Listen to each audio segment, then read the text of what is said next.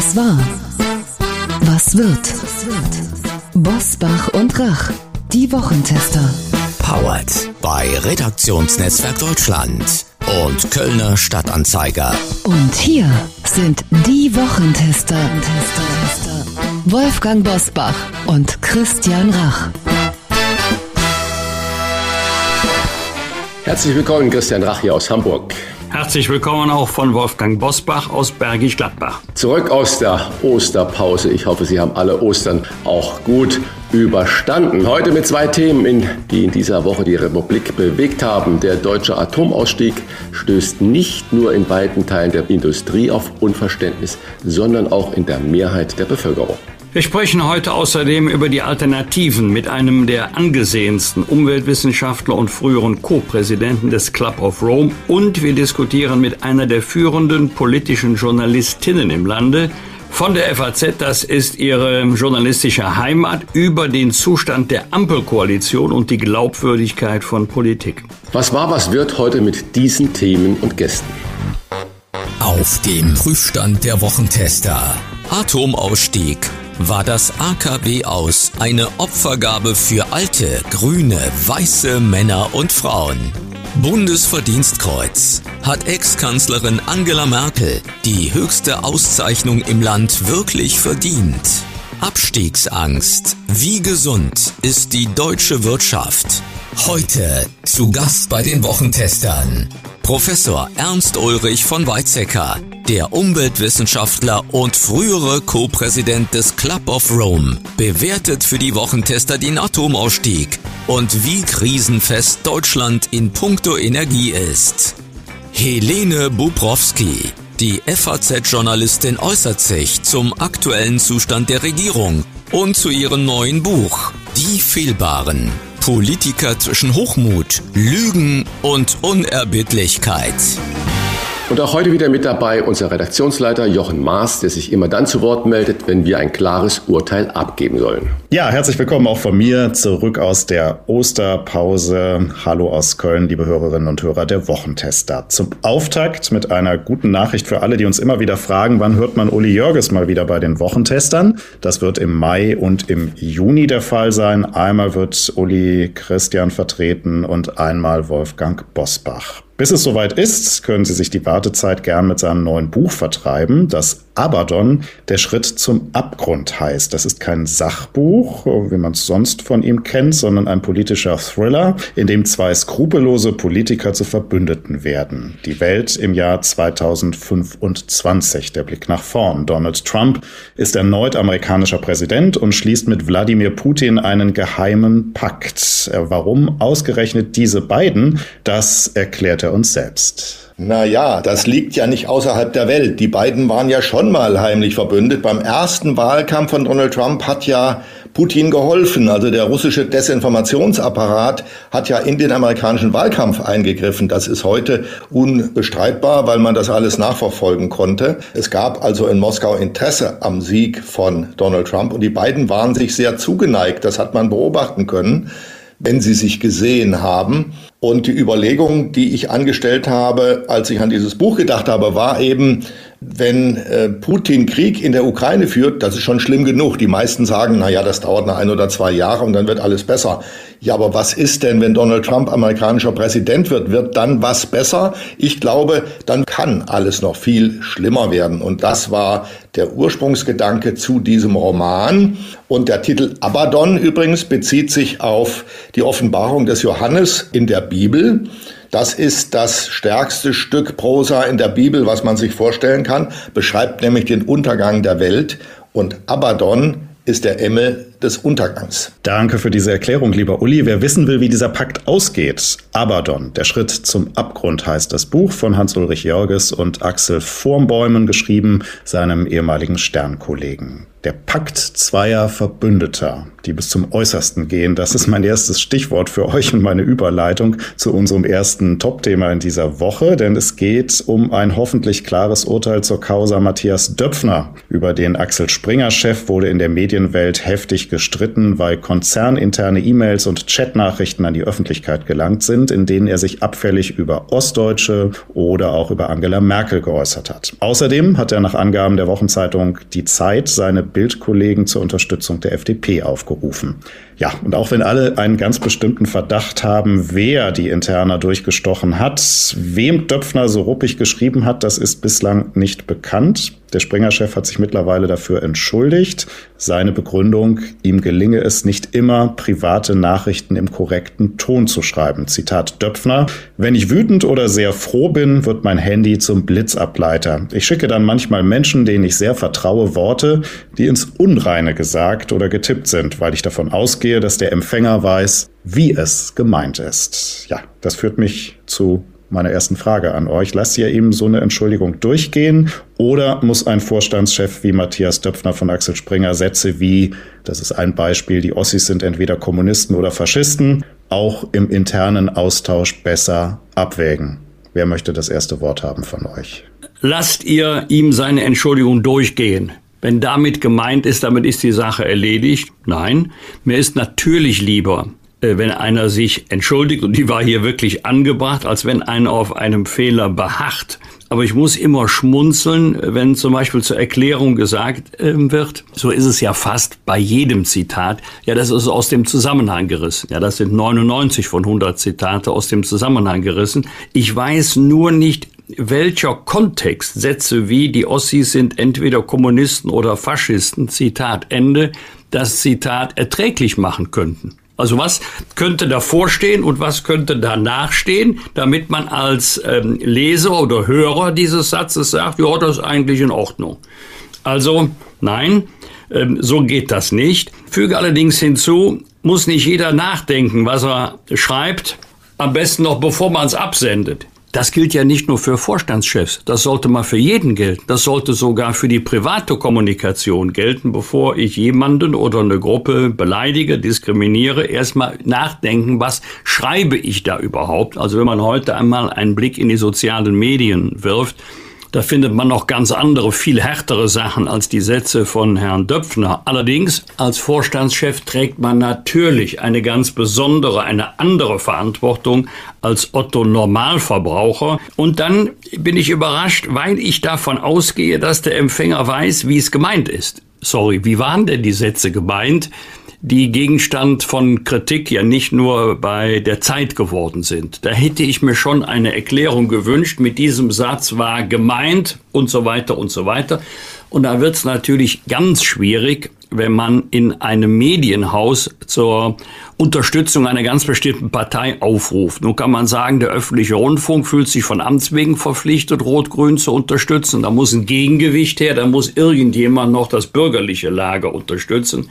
In diesem Falle die FDP, aber ähm, ich glaube, das war auch nicht klug, weil ja der Journalismus soll ja Politik äh, begleiten erklären, Zusammenhänge herstellen, von mir aus auch kommentieren, aber nicht selber Politik machen. Wir beachten die feine Ironie beim öffentlich-rechtlichen Rundfunk der Bayerische das war ernst war gemeint, bisschen, das war gar nicht ironisch gemeint. Ja, der Bayerische Rundfunk war auch immer ein bisschen anders. Es gibt auch im ARD-Verbund ja ein paar andere Sender und das ZDF auch. Aber ich will da gar nicht. Ja, da bin ich wahrscheinlich äh, mit Vorurteilen behaftet, weil ich im Sendebereich des WDR lebe. Das mag sein. Das ja. mag sein, das stimmt. Christian, bitteschön, dein Urteil. Ja, äh, Wolfgang Bosbach hat es ja gut beschrieben, was man tun sollte, auch in äh, puncto Neutralität, gerade dann, wenn man für sich in Anspruch nimmt, dass in dem eigenen Haus eines der führenden Leitmedien Deutschlands beheimatet ist. Was ich gelernt habe in meiner langen Zeit, auch in der Öffentlichkeit, wenn mal eine Mail kommt oder eine Anfrage oder eine Organisation kommt, nicht sofort schriftlich das, was mich aufgeregt hat, zu antworten, weil das, was einmal geschrieben wurde, immer in der Welt ist. Das heißt, wenn ich mit einer Sache nicht einverstanden bin, wirklich nicht einverstanden bin, dann ist das Gespräch immer die bessere Variante als eine böse WhatsApp, SMS, Signal oder äh, Mail zu schreiben und sich da drin losgelöst von allen Regeln zu äußern. Das heißt, das sollte man nicht tun und erst recht nicht, wenn man dem größten Medienhaus davor steht. Das verstehe ich gar nicht und äh, über die Geisteshaltung, da hat Wolfgang das ja trefflich beschrieben, das ist natürlich beängstigend, wenn ein Vorstandschef und auch Miteigentümer, das muss man ja auch wissen, eines der bekanntesten, größten Verlagshäuser überhaupt, sich so äußert. Aber auf der anderen Seite muss der sich natürlich auch Gedanken machen, was hat er noch für Freunde. Äh, auch das, äh, das geht uns ja nichts an, was Matthias Dörpfner für Freunde hat. Aber wenn ich weiß, dass das, was ich in einer kleinen Runde erzähle, auch wenn es so krude Theorien sind wie das, was er da über die Ostdeutschen gesagt hat, und wenn das sofort eins zu eins weitergeleitet wird, dann bin ich eigentlich ein ganz einsamer Mensch. Ist das auch eine neue Form der Kommunikation, die gewisse Gefahren beinhaltet? Also mir sind Redaktionsleiter bekannt, die interne Kritik kaum noch oder wirklich gar nicht per E-Mail verschicken, weil sie immer sagen, hm, wenn ich das einmal schriftlich gemacht habe, dann kann man mir das irgendwann später nochmal um die Ohren hauen. Das gab es ja früher so in dieser Form nicht. Da hätte jemand heimlich was aufzeichnen müssen oder man hätte vielleicht einen Brief aufbewahren müssen. Also Stichwort E-Mail, SMS, Twitter. Wir erinnern uns auch, auch Robert Habeck hatte ja mal irgendwann was im Affekt getwittert und ist dann ausgestiegen bei Twitter. Ist das wirklich eine Gefahr heute auch so im Geschäftsleben, vielleicht auch in der Politik? Wir haben ja später unsere Rubrik rauf und runter.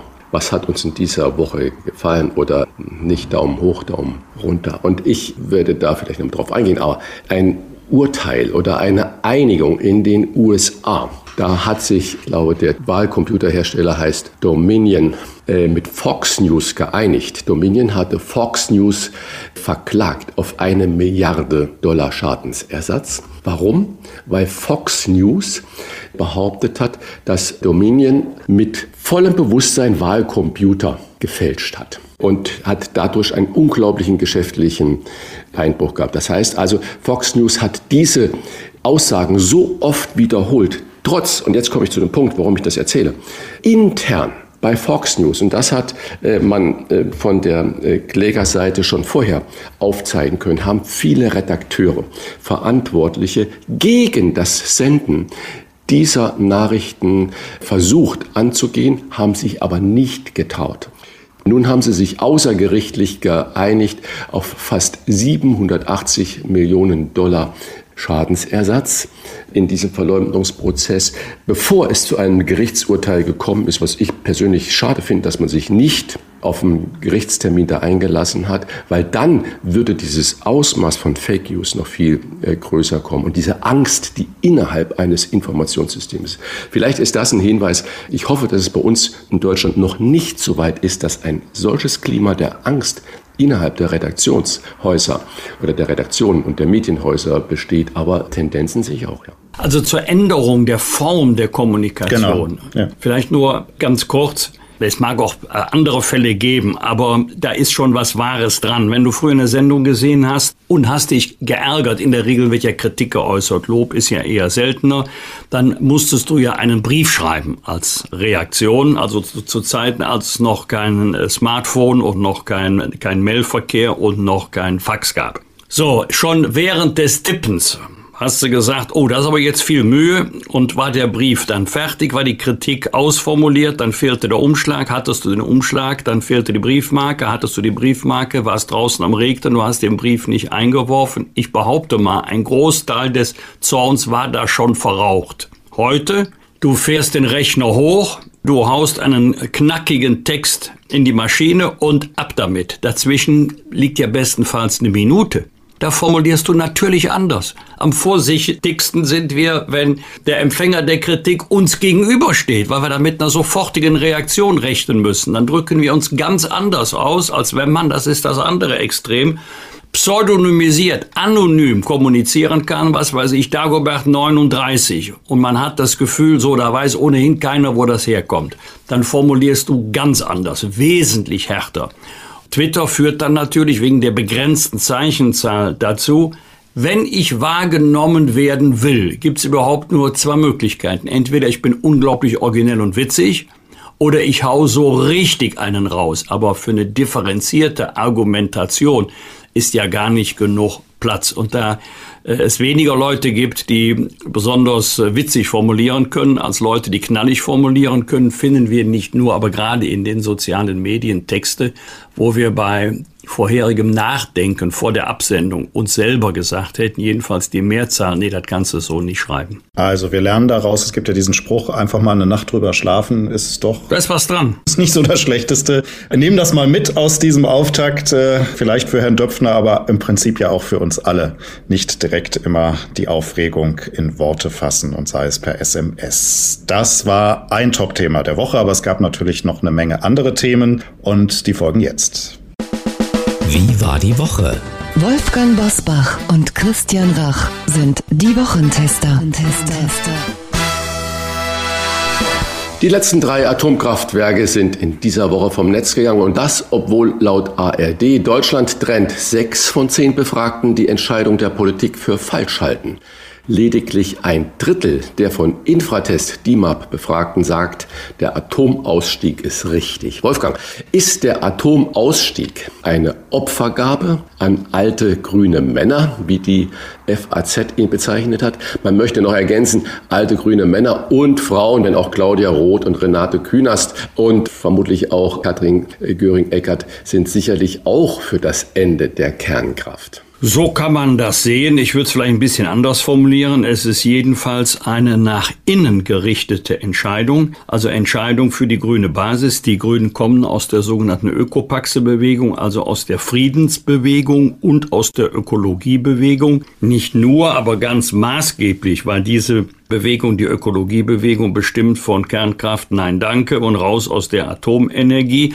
Gut, jetzt äh, gibt es bei den Grünen äh, stolze Kriegsdienstverweigerer, die nach schweren Waffen für die Ukraine rufen. Und spätestens beim Angriff Russlands auf die Ukraine wird ja deutlich, der Wunsch nach Frieden alleine garantiert keinen Frieden, wenn die andere Seite keinen Frieden will, sondern die eigenen politischen Ziele mit militärischer Gewalt durchsetzen möchte.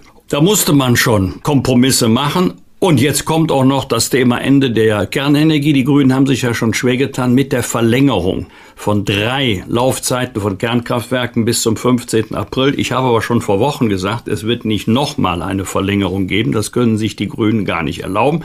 Jetzt kann man wenigstens bei diesem Thema sagen, wir haben unser politisches Ziel erreicht.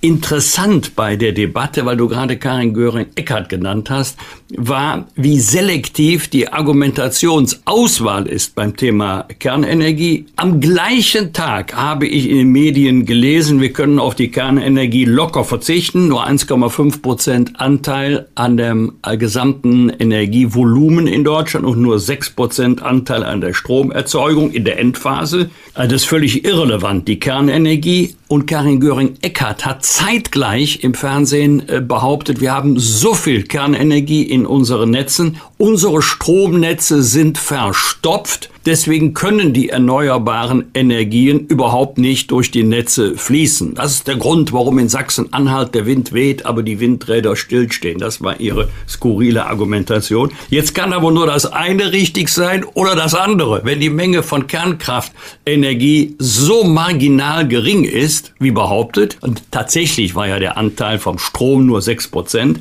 in den letzten Monaten, ja, dann kann doch die Kernenergie nicht die Netze so verstopfen, dass erneuerbare erneuerbaren Energien überhaupt nicht fließen können. Also diejenigen, die gegen die Kernenergie waren, suchen sich selektiv Argumente heraus, die zu ihrer Argumentationslinie passen. Und die Befürworter von Kernenergie machen es nicht anders. Die blenden die Risiken aus. Kurios ist, dass wir jetzt natürlich mehr Kohle verstromen müssen. Das heißt, das, was uns in den letzten Monaten in Atem gehalten hat, CO2-Reduzierung, Klimawandel, scheint jetzt gar nicht mehr so wichtig zu sein. Wichtiger war auf jeden Fall für diejenigen, die am 15. April als Ausstiegsdatum festhalten wollen, der Ausstieg aus der Kernenergie war ihnen wichtiger als die Reduzierung von CO2 und es stimmt ja auch gar nicht, dass wir aus der Nutzung der Kernenergie aussteigen. Wir steigen aus aus der heimischen Produktion. Aber selbstverständlich werden wir auch weiterhin Strom aus Kernenergie nutzen, allerdings nicht den Strom, den wir in Deutschland herstellen, sondern den Strom, den wir importieren müssen nicht nur, aber auch aus Kernkraftwerken zur Sicherung der Netzstabilität und vor allen Dingen in den Zeiten, in denen wir erneuerbare Energien gar nicht nutzen können, weil sie nicht im ausreichenden Umfang zur Verfügung stehen, nämlich bei sogenannten Dunkelflauten. Denn wir können ja unseren Energiebedarf nicht an Witterungsverhältnis oder Tageszeiten anpassen. Wie zukunftsfähig ist die deutsche Wirtschaft? Das haben sich viele gefragt, nachdem BDI-Präsident Siegfried Russwurm auf der Hannover Messe vor dem Verlust von Weltmarktanteilen Klammer auf, deutsche Unternehmen, Klammer zu, gewarnt hat. Zitat, der Industriestandort Deutschland ist in einer kritischen Phase. Zitat Ende. Christian, wird es nun doch nichts mit dem deutschen Wirtschaftswunder wie in den 50er und 60er Jahren, das Olaf Scholz wegen der hohen Investitionen in den Klimaschutz prophezeit hat. Wem glaubst du eher? Dem Bund der Industrie oder dem Kanzler? Naja, beide müssen natürlich trommeln und klappern und das gehört dazu. Wenn der äh, Chef des BDI nicht jammern würde, würde er vermutlich seinen Job nicht richtig machen. Und wenn der Kanzler äh, nicht alles wirklich rosa-rot sehen würde und die Zukunft als grandios bezeichnen würde, würde er auch an seine eigene Politik nicht glauben. Das mal vorausgeschickt. Ich denke, die Industrie jammert wirklich auf sehr hohem Niveau. Wir haben eine unglaublich tolle äh, Bilanz. Das haben wir in unserem letzten Podcast vor der Osterpause auch ähm, gehört, aus berufenem Munde gehört. Und äh, wir haben aber auch viele selbstverschuldete Dinge. Und ähm, die Tage hat in Shanghai ähm, dieser äh, Shanghaier Autosalon eröffnet oder Automesse eröffnet. Und äh, da sind alle großen deutschen Autofirmen natürlich vertreten, Hersteller vertreten. Und BMW äh, sagt, äh, der Vorstand, unser Herz schlägt in China, äh, stellt sich dahin. VW baut ein neues Entwicklungszentrum südlich von Shanghai für Elektromobilität, für Elektromotoren, investiert dort über eine Milliarde Euro. Das heißt, in China wird jedes vierte Auto, das neu zugelassen wird, ist schon elektrisch. Und welche Autos werden dort zugelassen? Aus chinesischer Produktion. Die deutschen Hersteller, Premium-Hersteller, waren die Nummer eins, mit Abstand die Nummer eins in China. Aber man hat diese Entwicklung verschlafen. Das ist das, was ich sagen will. Also vieles Jammern, was wir jetzt hören, sind auch hausgemachte Probleme der Industrie. Gott sei Dank sind wir noch unglaublich innovativ in vielen Dingen. Wo wir mit Sicherheit ein Problem haben, sind Verwaltungsvorschriften, ist Datenschutz in vielen Dingen. Wenn ich nur an Forschung sehe, wir haben es während der Corona-Pandemie erlebt, dass viele Institute, die nicht staatlich sind, also nicht von Universitäten oder sonstiges äh, geführt werden, die beklagen sich, dass sie keine Daten erheben dürfen. Auch die Universitäten dürfen keine Daten erheben über die Patienten. Man darf das nicht verwerten. Das heißt, wir, das ist das eine, die Politik schafft nicht die Rahmenbedingungen, damit die Zukunft rosa bleibt, damit wir das, was wir auch als Transformationsgesellschaft bezeichnen, damit das auch wirklich wirklich umgesetzt werden kann. Und die Industrie jammert natürlich auf einem sehr, sehr hohen Niveau. Wenn ich sehe, dass wir Arbeitskräftemangel haben und alleine nur in Frankfurt, ich habe es schon mal hier erwähnt an der Stelle, über 50.000 unbearbeitete Fälle sind von qualifizierten Menschen oder von Menschen, die hier bei uns arbeiten möchten und wir einfach nicht genügend Leute in der Verwaltung haben. Hamburg hat gerade die Zahlen veröffentlicht. Es fehlen in der öffentlichen Verwaltung 4000 Menschen. 4000 Menschen. Naja, wie soll dann die Transformation gelingen? Das heißt also, die Industrie möchte, die Verwaltung, Politik möchte auch, aber beide sind da immer beim Jammern auf hohem Niveau. Und ich denke, dass viel mehr Vorschriften von der Politik die in der Verwaltung sind und die nachhaltiges Handeln äh, dann auch irgendwie verhindern, entschärft werden müssten, dass man einfacher qualifizierten Menschen äh, den Eintritt in das deutsche Arbeitssystem erleichtern müsste, aber dass die Wirtschaft natürlich auch viel, viel mehr Geld hier in Deutschland investieren sollte, auch in Innovation und nicht alles ins Ausland tragen muss. Schneller Themenwechsel. Bundeskanzlerin AD Angela Merkel hat das Großkreuz in besonderer Ausführung des Verdienstordens der Bundesrepublik Deutschland erhalten. Diese besondere Auszeichnung wurde bislang nur an Konrad Adenauer und Helmut Kohl verliehen. Christian, es gab den einen oder anderen Historiker, der kritisiert hat, dass Angela Merkel im Gegensatz zu Kohl und Adenauer keine Epoche geprägt habe. Geht das Verdienstkreuz für Sie trotzdem in Ordnung? Naja, ich vermutlich haben das nicht nur die Historiker äh, diskutiert, sondern vermutlich wurde das auch in vielen anderen Situationen äh, kontrovers diskutiert, in Familien, auf der Arbeit oder auch an Stammtischen.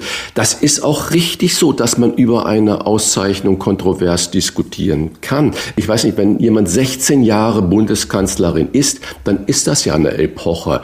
Und wir neigen natürlich immer dazu, Menschen, die einen so großen Erfolg haben in Deutschland und die im Ausland unglaublich geschätzt sind, die dann bei uns aber immer wieder klein geredet werden. Was ich daran kritisiere, vielleicht ist es die Geschwindigkeit, mit der dieser Großkreuz in besonderer Ausführung des Verdienstordens der Bundesrepublik Deutschland, dass es zu schnell kam. Wir haben jetzt gerade mal anderthalb Jahre Ampel das bedeutet umgekehrt herum, dass die Regierung Merkel seit anderthalb Jahren nicht mehr im Amt ist, damit natürlich auch die Bundeskanzlerin nicht mehr. Man hätte natürlich auch mal noch zwei, drei Jahre warten können mit dieser Auszeichnung und äh, nicht sofort stehenden Fußes das machen. Aber ansonsten, Angela Merkel war als mächtigste Frau der Welt, so wurde sie in vielen, vielen Medienveröffentlichungen außerhalb Deutschlands immer bezeichnet. Sie war ein Ruhepol der internationalen Politik. Dass Politik nicht fehlerfrei ist, egal welcher Couleur, das wissen wir. Aber was äh, Angela Merkel auch für das deutsche Ansehen in der Welt geleistet hat, glaube, das ist unbenommen. Und äh, Kritik an Helmut Kohl gab es immer. Man denke nur an die jahrelangen Verunglimpfungen von Spiegel, ihn immer als Birne zu bezeichnen, auch auf den Titelblättern und in vielen anderen Medien. Also, dass man die führend handelnden Personen kontrovers bewertet, beurteilt, das ist richtig und das ist auch gut so, weil wir müssen auch immer mal kontrovers über diese Menschen diskutieren. Eine Auszeichnung für Angela Merkel ist für mich völlig in Ordnung, auch in dieser Größenordnung. Vielleicht zu früh. Herr Bosbach, auch für Sie völlig in Ordnung? Ich habe da eine etwas andere Haltung dazu, aber nicht wegen der Causa Angela Merkel. Aha. Ich bin immer zurückhaltend, wenn Politiker Politiker auszeichnen wegen ihrer politischen Arbeit. Äh, da sollte die Zustimmung der Bevölkerung die wichtigste Auszeichnung sein, die man bekommen kann. Das Bundesverdienstkreuz wird ja heute bei weitem nicht mehr so häufig verliehen wie noch vor 10 oder 20 Jahren. Manche unterschätzen auch die Hürden, die es mittlerweile gibt, um das Bundesverdienstkreuz, wir sprechen jetzt hier von den einfacheren Ausführungen, äh, zu bekommen. Ich persönlich halte das auch für richtig, denn es soll ja eine besondere Lebensleistung ausgezeichnet werden. Und das sollte doch in erster Linie für diejenigen sein, die ohne dass sie hierzu durch Beruf oder Mandat verpflichtet sind, sich in überragender Weise für die Allgemeinheit verdient gemacht haben. Ob das im kulturellen, im sozialen, im karitativen Bereich ist, im Sport, wo auch immer. Das heißt, wenn Politiker Politiker auszeichnen, halte ich mich immer zurück. Dann müsste man natürlich das gesamte Prozedere ändern. Die Klimaaktivisten fordern ja, dass man einen Bürgerrat einsetzt. Dann müsste man natürlich auch das, wenn, wenn man das so sieht, wie du das jetzt gerade skizziert hast, sagen, okay, wer ist dann berufen, Menschen, die von mir aus sozial, karikativ, äh, unternehmerisch, wie auch immer unterwegs sind, zu sagen, den oder diejenige nominieren wir für das Bundesverdienstkreuz. Das heißt, dann muss man eine öffentliche Diskussion haben, dann braucht man Kommissionen äh, wieder von Menschen und dann sind natürlich wieder die üblichen Verdächtigen nur in so einer Kommission. Ich glaube, äh, wenn ein Staat überhaupt solche Auszeichnungen vergibt, dann kann es eigentlich nur in staatlicher Hand sein oder man muss eine Volksabstimmung darüber machen. Aber ich weiß nicht, äh, wen das dann am Ende wirklich interessieren wird. Ich habe nichts gegen die staatliche Hand. Wir brauchen auch keinen Bürgerrat für das Bundesverdienstkreuz, sondern die entscheidende Frage ist, welche Persönlichkeiten zeichne ich für welche Leistung aus? Und da meine ich, es ist ein Unterschied, ob jemand für ein Amt kandidiert hat, in ein Amt gewählt worden ist und dieses Amt, was er angestrebt hat, ausübt, mal erfolgreich, mal weniger erfolgreich, oder ob jemand sagt, über das hinaus, wozu ich ohnehin verpflichtet bin, beruflich oder von Amts wegen, engagiere ich mich in verschiedenen Bereichen, die öffentlichen Interesse dienen. Und wenn man dann eine überragende Lebensleistung hat in diesen Bereichen, dann mag der Staat sie auszeichnen. Vielen Dank für diese Erweiterung des Themas. Er war Co-Präsident des Club of Rome und bis 2018 SPD-Abgeordneter im Bundestag. Und er ist der Neffe des ehemaligen Bundespräsidenten Richard von Weizsäcker. Das Gespräch über das Ende der Atomkraft und die Zukunft unserer Energie jetzt bei den Wochentestern. Wolfgang Bosbach und Christian Rach sind die Wochentester. Tester, Tester. Werbung.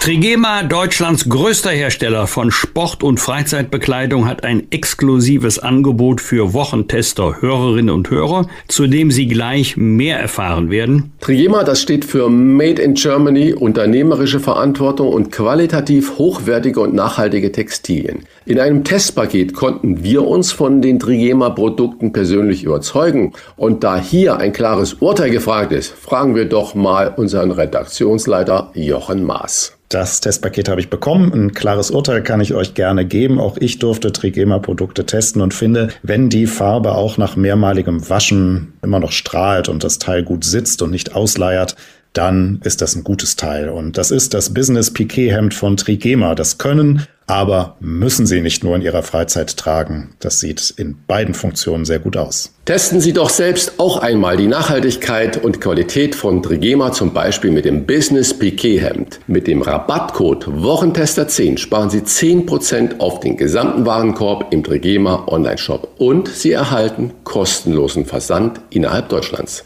Hier noch einmal der Rabattcode Wochentester 10 in einem Wort. Zur Aktion gelangen Sie über folgenden Link trigema.de slash Wochentester. Alle Informationen zum exklusiven Trigema Wochentester Rabatt finden Sie selbstverständlich auch in unseren Show Notes.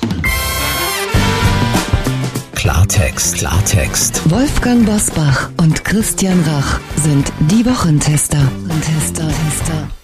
Er gilt als Pionier für Nachhaltigkeit und war viele Jahre Co-Präsident des Club of Rome. Und wenn Sie beim Namen Weizsäcker denken, da war doch was, den kenne ich doch, dann helfen wir Ihnen auf die Sprünge, denn unser Gast ist der Neffe des ehemaligen Bundespräsidenten Richard von Weizsäcker. Mit ihm wollen wir heute darüber sprechen, wie wir die Klimakrise in den Griff bekommen und wie er sich eine Weltklimapolitik vorstellen kann. Und wir fragen ihn, wie er das Ende der Kernkraft sieht und was die Alternativen sind. Fragen wir also den Umweltwissenschaftler Professor Ernst Ulrich von Weizsäcker. Herzlich willkommen bei den Wochentestern. Vielen Dank. Es freut mich, aber ich bin absolut sicher, dass ich keine wirklich befriedigende Antwort geben kann. Okay, dann stellen wir gleich mal die erste Frage. Schwierig, ja. Herr Professor Weizsäcker, Deutschland ist vor kurzem ja, wie wir es schon gerade kurz erwähnt haben, aus der Atomkraft ausgestiegen, obwohl die Mehrheit der Bevölkerung diese Entscheidung falsch findet. Laut ARD Deutschland Trend finden sechs von zehn Befragten den Ausstieg aus der Kernkraft nicht richtig. Denkt die Mehrheit der Bevölkerung rationaler als die Ampelkoalition? Die Mehrheit denkt immer auch emotional. Es gibt auch eine gewisse psychologische Seite. Kurz nach dem Fukushima-Desaster war die erdrückende Mehrheit aller Deutschen, einschließlich CSU, klar dafür, dass man aus der Atomenergie endgültig aussteigt. Und jetzt, wo Fukushima schon wieder 20 Jahre her ist, sind die Leute ganz munter wieder auf der anderen Seite, weil es so schön bequem ist und alle Leute reden ja nur noch über CO2. Das ist ein Denkfehler.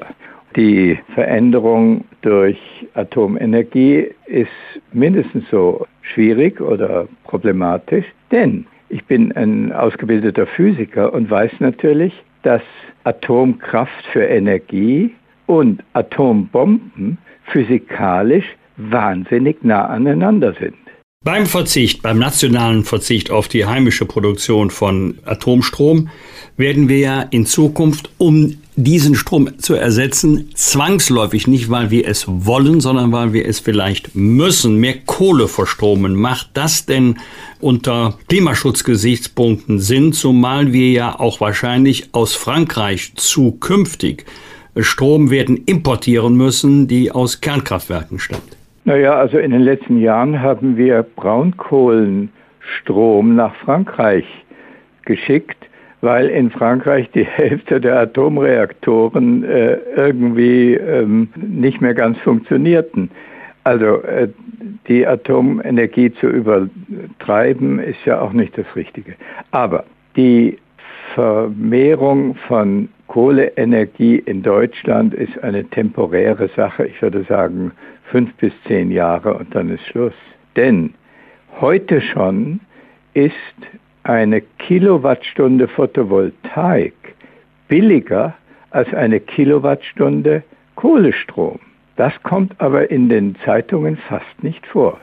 Herr Professor, wenn Sie sagen temporäre Sache, dann könnte man natürlich auch sagen, okay, bis wir so weit sind, dass diese Photovoltaik oder die Windenergie wirklich auch grundlastfähig, dauerhaft grundlastfähig ist, ähm, dann könnte man doch diese drei, die nur Atomkraftwerke, die nur sechs bis sieben Prozent der Energie zugesteuert haben, auch am Netz lassen. Deswegen akzeptieren wir jetzt kurzfristig äh, sehr viel mehr CO2-Ausstoß.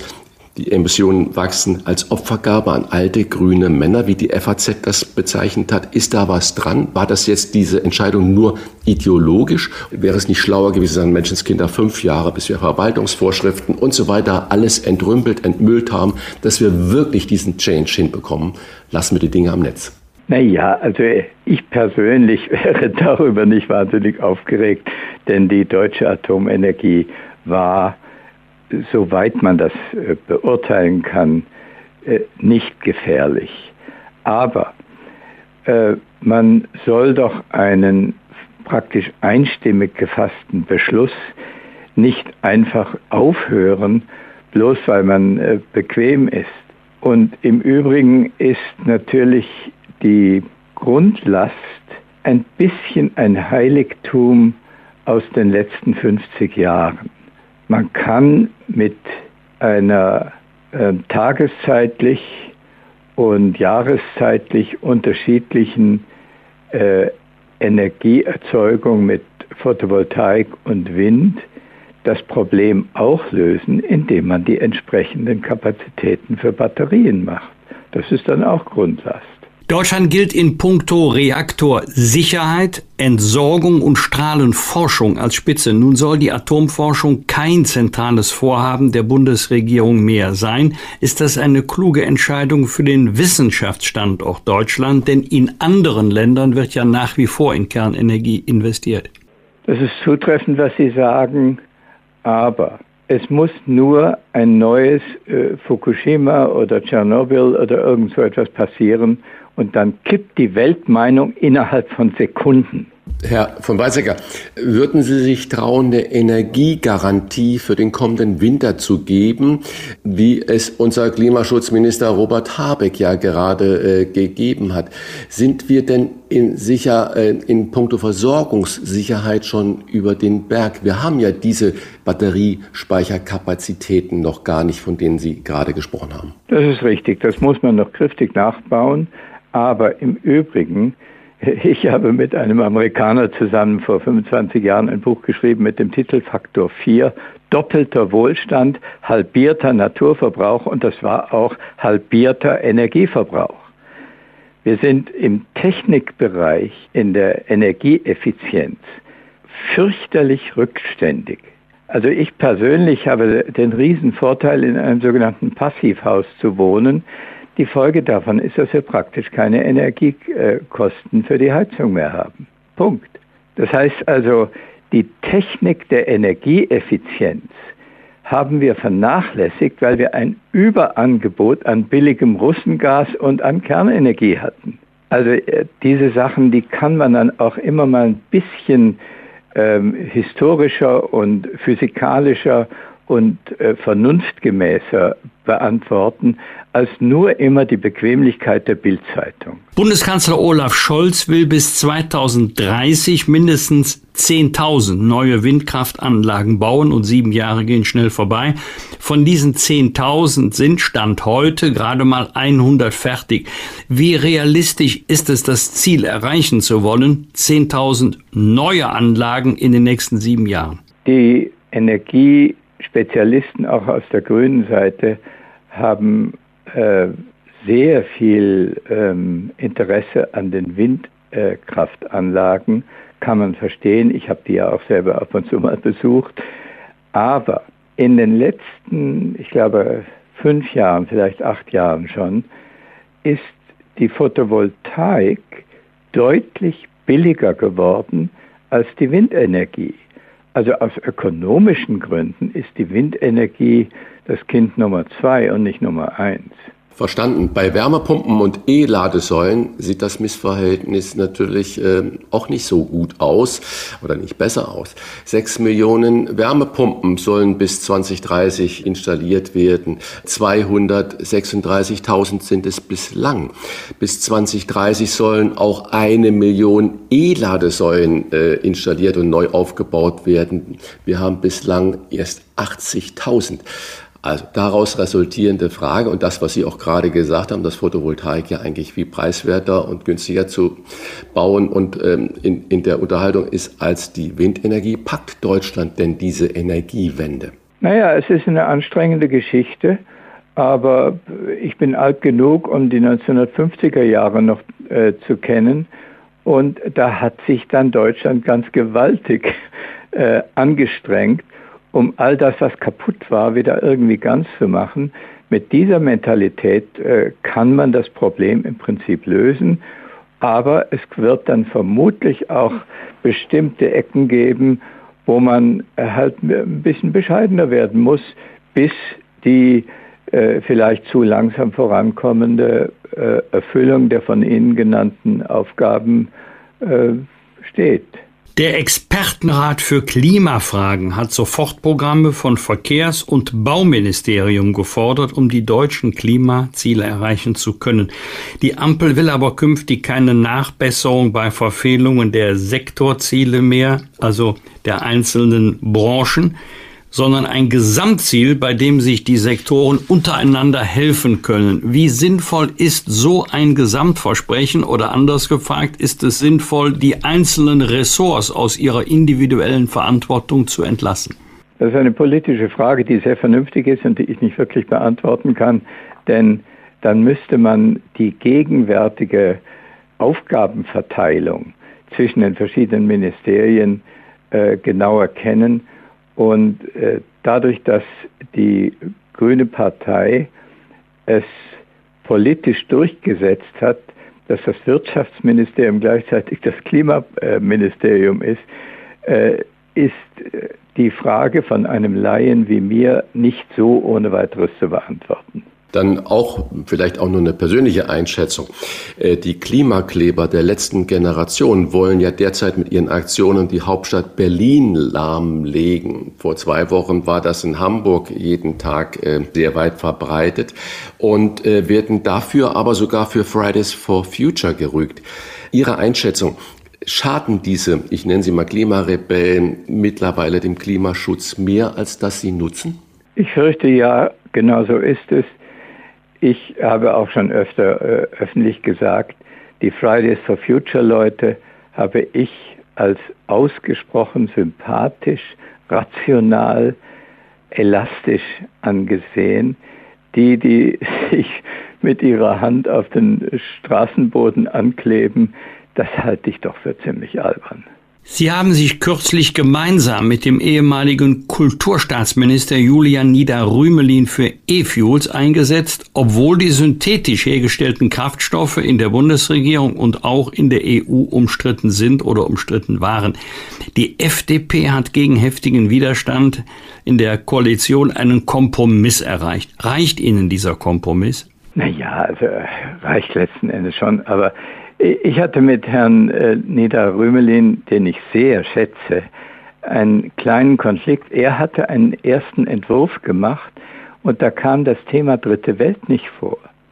Und dann habe ich ihm gesagt, also äh, äh lieber Nida Rümelin, mein Grund für E-Fuels ist zu 99 Prozent Dritte Welt. Auf den Straßen der Welt fahren zurzeit 1,2 Milliarden Verbrennerautos. Und das ist also mindestens zur Hälfte von Eigentümern in armen Ländern. Und jetzt stellen wir uns mal vor, ich bin in Kamerun, habe mir vor drei Jahren ein Verbrennerauto gekauft und jetzt kommen die Leute und sagen, nee, das muss jetzt alles auf elektrisch umgestellt werden. Das ist absurd. Das wird nicht stattfinden. Punkt. Und dann kommen ja auch noch die deutschen Verbrennerautos, die man dann nach Afrika verfrachtet. Das ist ja auch idiotisch. Also, dann habe ich gesagt, dem Kameruner oder äh, philippinesischen oder uruguayischen äh, Autobesitzer muss man ermöglichen, den alten Verbrenner weiterzufahren, aber bitteschön klimaneutral. Das ist, was ich mit E-Fuels will. Und da ist es nun tatsächlich so, das sind ja zum großen Teil sonnenreiche Länder, da kostet heute die Kilowattstunde Photovoltaik nur noch einen Eurocent. Den muss man investieren, dann kriegt man grünen Wasserstoff. Und dann muss man CO2, das geht in den meisten Entwicklungsländern immer noch aus Schornsteinen und äh, Abgasröhren und so weiter. Und das ist viel billiger, als wenn man das aus der Luft holt. Und dann ist es auf einmal absolut erschwinglich. Und deswegen habe ich äh, Rübelin überzeugen können, dass das Thema Dritte Welt wenigstens drin, drin vorkommt. Aber die Elektroautoberechner, die denken dann immer äh, an die sehr teure Art von CO2-Gewinnung aus unserer Umgebungsluft. Und dann kommt natürlich heraus, dass der klassische Elektromotor billiger ist als das E-Fuel. Ist das nicht so wieder so eine, eine, europäische Arroganz, mit der wir da agieren? Genauso, wenn ich sage, das, was wir jetzt bei uns hier alles wechseln wollen, umgestalten wollen, das muss sofort auch in der gesamten Welt gehen, so wie Sie das ja gerade jetzt eindrücklich äh, auch von Afrika beschrieben haben. Das kann so gar nicht gehen. Was wäre denn dann die Lösungsansätze? Wir können ja auch nicht argumentieren, weil es in Afrika nicht gehen kann, können wir bei uns diesen Change nicht machen. Ja, also natürlich, äh, ich sage dann auch immer dazu, wir sind reich genug, um ein vollständiges Elektroautosystem bis meinetwegen 2035 äh, hinkriegen, dass man da keine neuen äh, Verbrenner mehr macht. Das finde ich vollkommen rational. Nur sollten wir, weil das in Deutschland rational ist, nicht den Afrikanern sagen, und ihr müsst jetzt ganz schnell auf äh, Elektroauto umschalten und ihr müsst halt eure äh, Verbrenner verschrotten. Das ist, das wäre dann arrogant. Sie haben gerade in einem etwas anderen Kontext in Ihrer Debatte mit Julia Nieder-Rümelin auf die globale Dimension des Themas hingewiesen. Nationale Anstrengungen alleine, also wenn ein Land vorangeht, aber andere nicht folgen, das wird ja keine globale Auswirkung haben. Also Brauchen wir eine Weltklimapolitik oder anders gefragt, ist Ihnen das, was die Staatengemeinschaft schon verabredet hat, Kyoto-Protokoll, Pariser Klimaschutzabkommen, nicht ausreichend genug? Ja, äh, also ich habe vor einem Jahr ein Buch äh, veröffentlicht, das heißt, so reicht das nicht. Und der Untertitel fängt an mit Klima-Außenpolitik. Bei den Wahlkämpfen im Jahr 2021 haben die, äh, wie ich sage mal, vernünftigen Parteien allesamt von großem Klimaengagement gesprochen. Und dann habe ich mir die Details angeguckt. Das war alles Deutschland, Deutschland, Deutschland. Da habe ich gesagt, also bitteschön, Deutschland hat ungefähr zwei Prozent der Treibhausgasemissionen der Welt und die übrigen 98 Prozent spielen sich in anderen Ländern ab. Wenn ihr wirklich Klima meint und nicht Deutschland, dann äh, muss man das international auffassen. Dafür hat nun der Wissenschaftliche Beirat Globale Umweltveränderungen schon im Jahr 2009 eine exzellente Idee entwickelt und ausgearbeitet, der sogenannte Budgetansatz, der bedeutet, wir rechnen aus, wie groß ist denn noch das Budget, wo wir die Atmosphäre verschmutzen dürfen, ohne über die 1,5 Grad hinauszuwachsen. Und dann kriegt jeder Mensch auf der Erde ein gleich großes Lizenzenanrecht für diese Verschmutzung. Und dann müssten wir alten Industrieländer nach äh, Afrika oder Südasien oder Südamerika oder so weiter pilgern und sagen, hättet ihr nicht noch ein paar Lizenzen übrig, die kaufen wir euch gerne ab. Das wäre eine geniale Idee gewesen, damit man in den Entwicklungsländern aus rein ökonomischen Gründen den Klimaschutz mit großer Geschwindigkeit verwirklichen würde. Heute ist das nicht der Fall.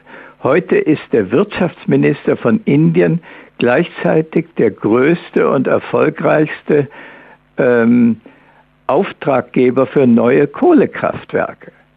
Das ist ökonomisch in Indien oder in China heute vernünftig. Aber wenn wir den Budgetansatz bis dahin durchgesetzt hätten, wäre es für China und Indien unvernünftig, so zu handeln. Das ist das große Globale und äh, leider äh, verschanzen sich ja auch viele normale Menschen hinter diesem Denken sagen, ja, zwei Prozent, da können wir ja gar nichts tun. Sie haben gerade schon ganz persönlich erzählt, dass Sie das Glück haben, in einem Niedrigenergiehaus zu wohnen und deswegen so gut wie keine Heizkosten haben. Das ist ja ganz toll, aber viele wohnen in großen Mietshäusern oder in großen Altbauten und so weiter. Ähm, was kann man ganz persönlich oder sprich, was tun Sie außer dass Sie jetzt äh, noch in diesem Niedrigenergiehaus äh, wohnen, was können Sie ganz persönlich und damit auch wir alle anderen für den Klimaschutz tun? Naja, also ich bin natürlich ein viel Verkehrsverbraucher und ich fahre dann immer mit der Bahn. Und ähm, in unserer Familie, wir sind eine Drei-Generationen-Familie sozusagen im gleichen Haus, ähm, haben wir sechs Führerscheine aber nur ein Auto und das reicht auch. Das ist schon mal wichtig. Zweitens geht es ja nicht nur um den Verkehr, sondern zum Beispiel auch um die Nahrungsmittel. Da haben wir das Glück, im Breisgau, wo wir wohnen, gibt es Vereinbarungen mit Bauern und äh, Händlern, dass man ökologische Waren, die auch klimafreundlich sind, äh, in hinreichender äh, Zahl produziert so dass wir fußläufig in Emmendingen im Breisgau einen wunderbaren Ökoladen haben. Das ist auch, auch schon mal was. Und dann äh, das mal schnell übers Wochenende nach Teneriffa fliegen, das ist klimaschädlich. Das muss nicht unbedingt sein. Nun gibt es ja keine Form der Energieerzeugung, die ohne jede Risiken und Nebenwirkungen ist. Thema E-Auto. Machen Sie sich Sorgen ähm, bezüglich des Themas Herstellung von Batterien, wie wir zum Beispiel seltene Erde und andere Rohstoffe gewinnen, unter welchen Umständen, an welchen Orten, beziehungsweise Entsorgung von Batterien? Das ist eine sehr, sehr vernünftige und auch gar nicht leichte Frage. In der Tat wenn man die Herstellungskosten ökologisch betrachtet, dann sieht man, dass vieles von dem Elektroautotraum eigentlich am Anfang ziemlich klimaschädlich ist. Und im Übrigen, ich war zusammen mit einem Inder Co-Präsident des International Resource Panel der Vereinten Nationen und da hatten wir eine Arbeitsgruppe Metalle und die haben herausgefunden, dass mehr als die Hälfte aller Metalle jämmerliche 1% Recycling erfahren. Und 99% wird Schrott und ist weg. Also wir müssen auch die Kreislaufwirtschaft endlich wieder richtig äh, äh, akzeptieren.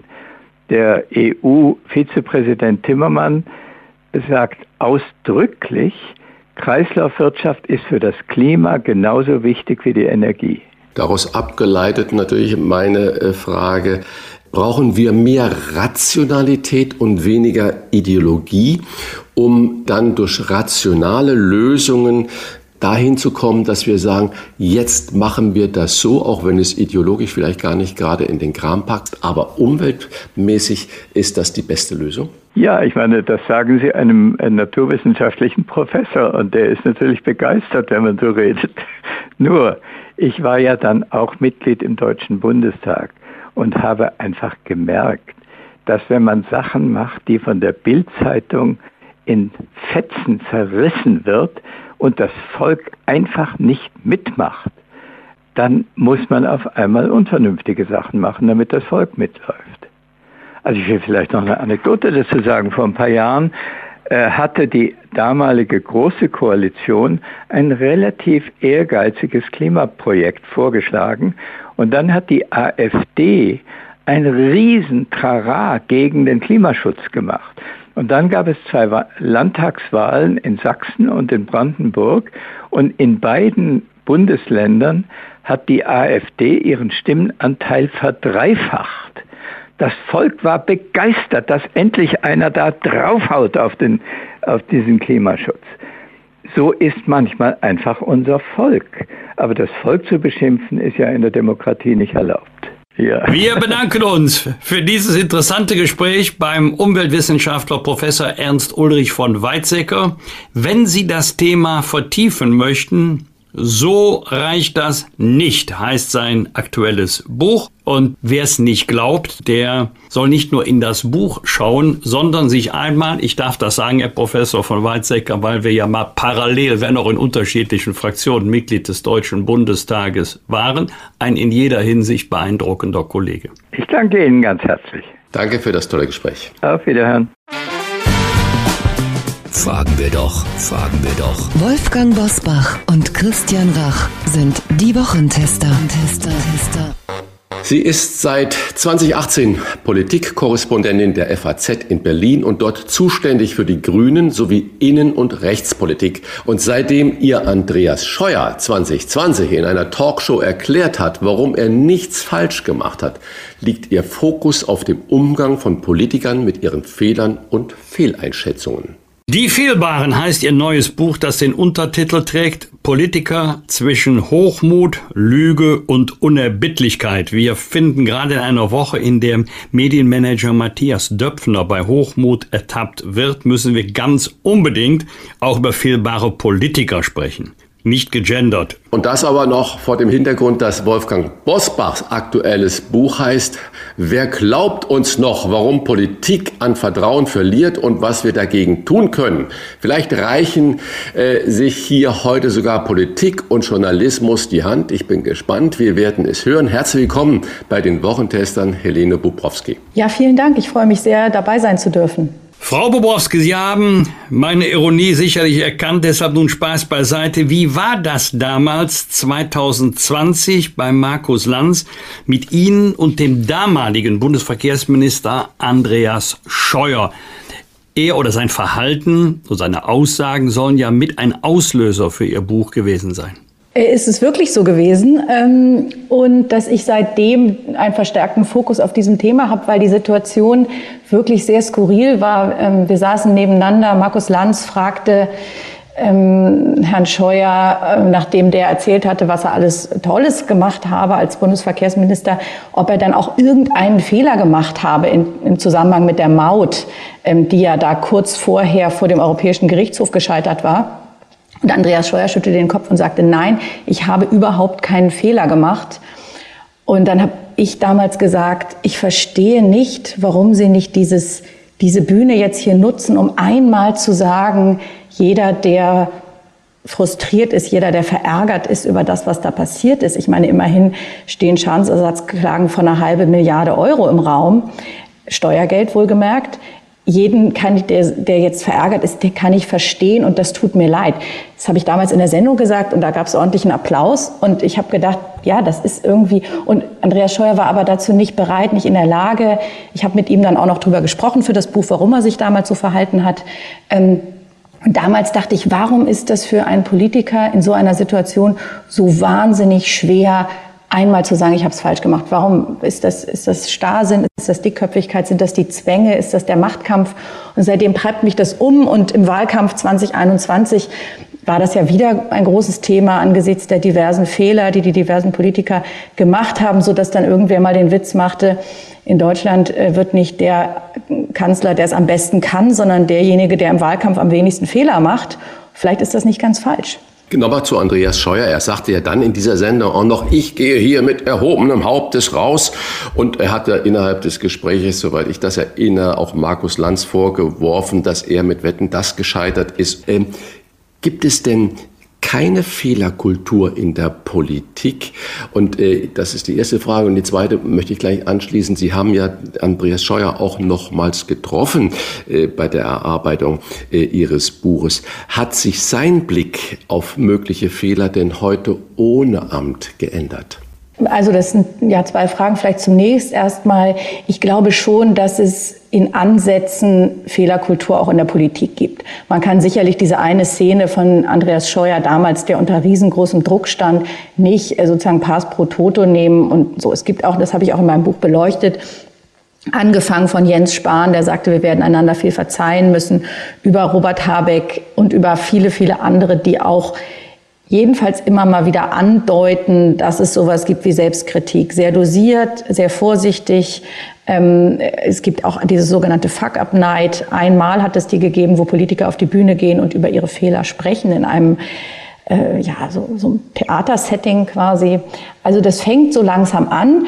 Was nur verwunderlich ist, ist, dass es in der Politik, wo es doch so wichtig wäre, weil ich überzeugt bin, dass einerseits, Herr Bosbach, Ihr Thema Vertrauen in die Politik, äh, wie, was tun wir eigentlich gegen Politikverdrossenheit, dass das total wichtig ist für die Glaubwürdigkeit von Politikern, dass sie eben nicht sagen, wir machen immer alles richtig, ähm, weil es auch Politik besser macht. Erst dann, wenn man bereit ist zur Korrektur, kann es auch gute Ergebnisse geben. Das zeichnet übrigens auch Demokratien aus im Vergleich zu Autokratien. Und wenn wir jetzt gucken in anderen Bereichen, Start-up-Bereich, Unternehmenswelt, ähm, sogar in der Medizin fängt es jetzt an, da ist Fehlerkultur wirklich absoluter Alltag und ganz zwingender Bestandteil. Also äh, diese, diese Start-up, die, die immer sagen, wir feiern den Fehler, weil nur der Fehler, das Lernen aus dem Fehler Innovation bringt. In der Luftfahrt, was übrigens der Ursprung der Fehlerkultur ist, in den 70er Jahren haben sie aus den ganz schrecklichen Unfällen, die es damals gab, die, die Lehre gezogen, wir können nicht einfach so weitermachen und, und ähm, irgendwie dem Kapitän, der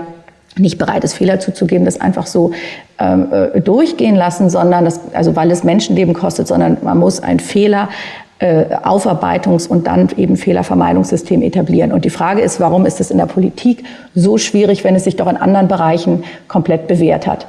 Ähm, der andere Punkt, Andreas Scheuer, ich habe ihm das sehr hoch angerechnet, dass er bereit war, sich mit mir nochmal zu treffen ähm, weil diese Sendung damals für ihn einfach nicht wahnsinnig gut gelaufen ist, muss man sagen. Und weil er auch ja sich so fühlte wie der Depp der Nation, auf den jeden, jeder, dem gerade kein besserer Witz einfiel oder der ein Bierzelt in Stimmung bringen wollte, ähm, einfach mal einen Scheuerwitz machte. Und äh, ich glaube, nachdem er dann nicht mehr Bundesverkehrsminister war, brauchte er auch erst mal so ein bisschen Zeit, äh, vielleicht im Abklingbecken war dann bereit, mit mir zu sprechen über die damalige Sendung, über diese ganze Geschichte. Und er hat es ist interessant, weil ich ähm, nach dem Gespräch ähm, viel mehr verstanden habe, warum er das damals so gemacht hat.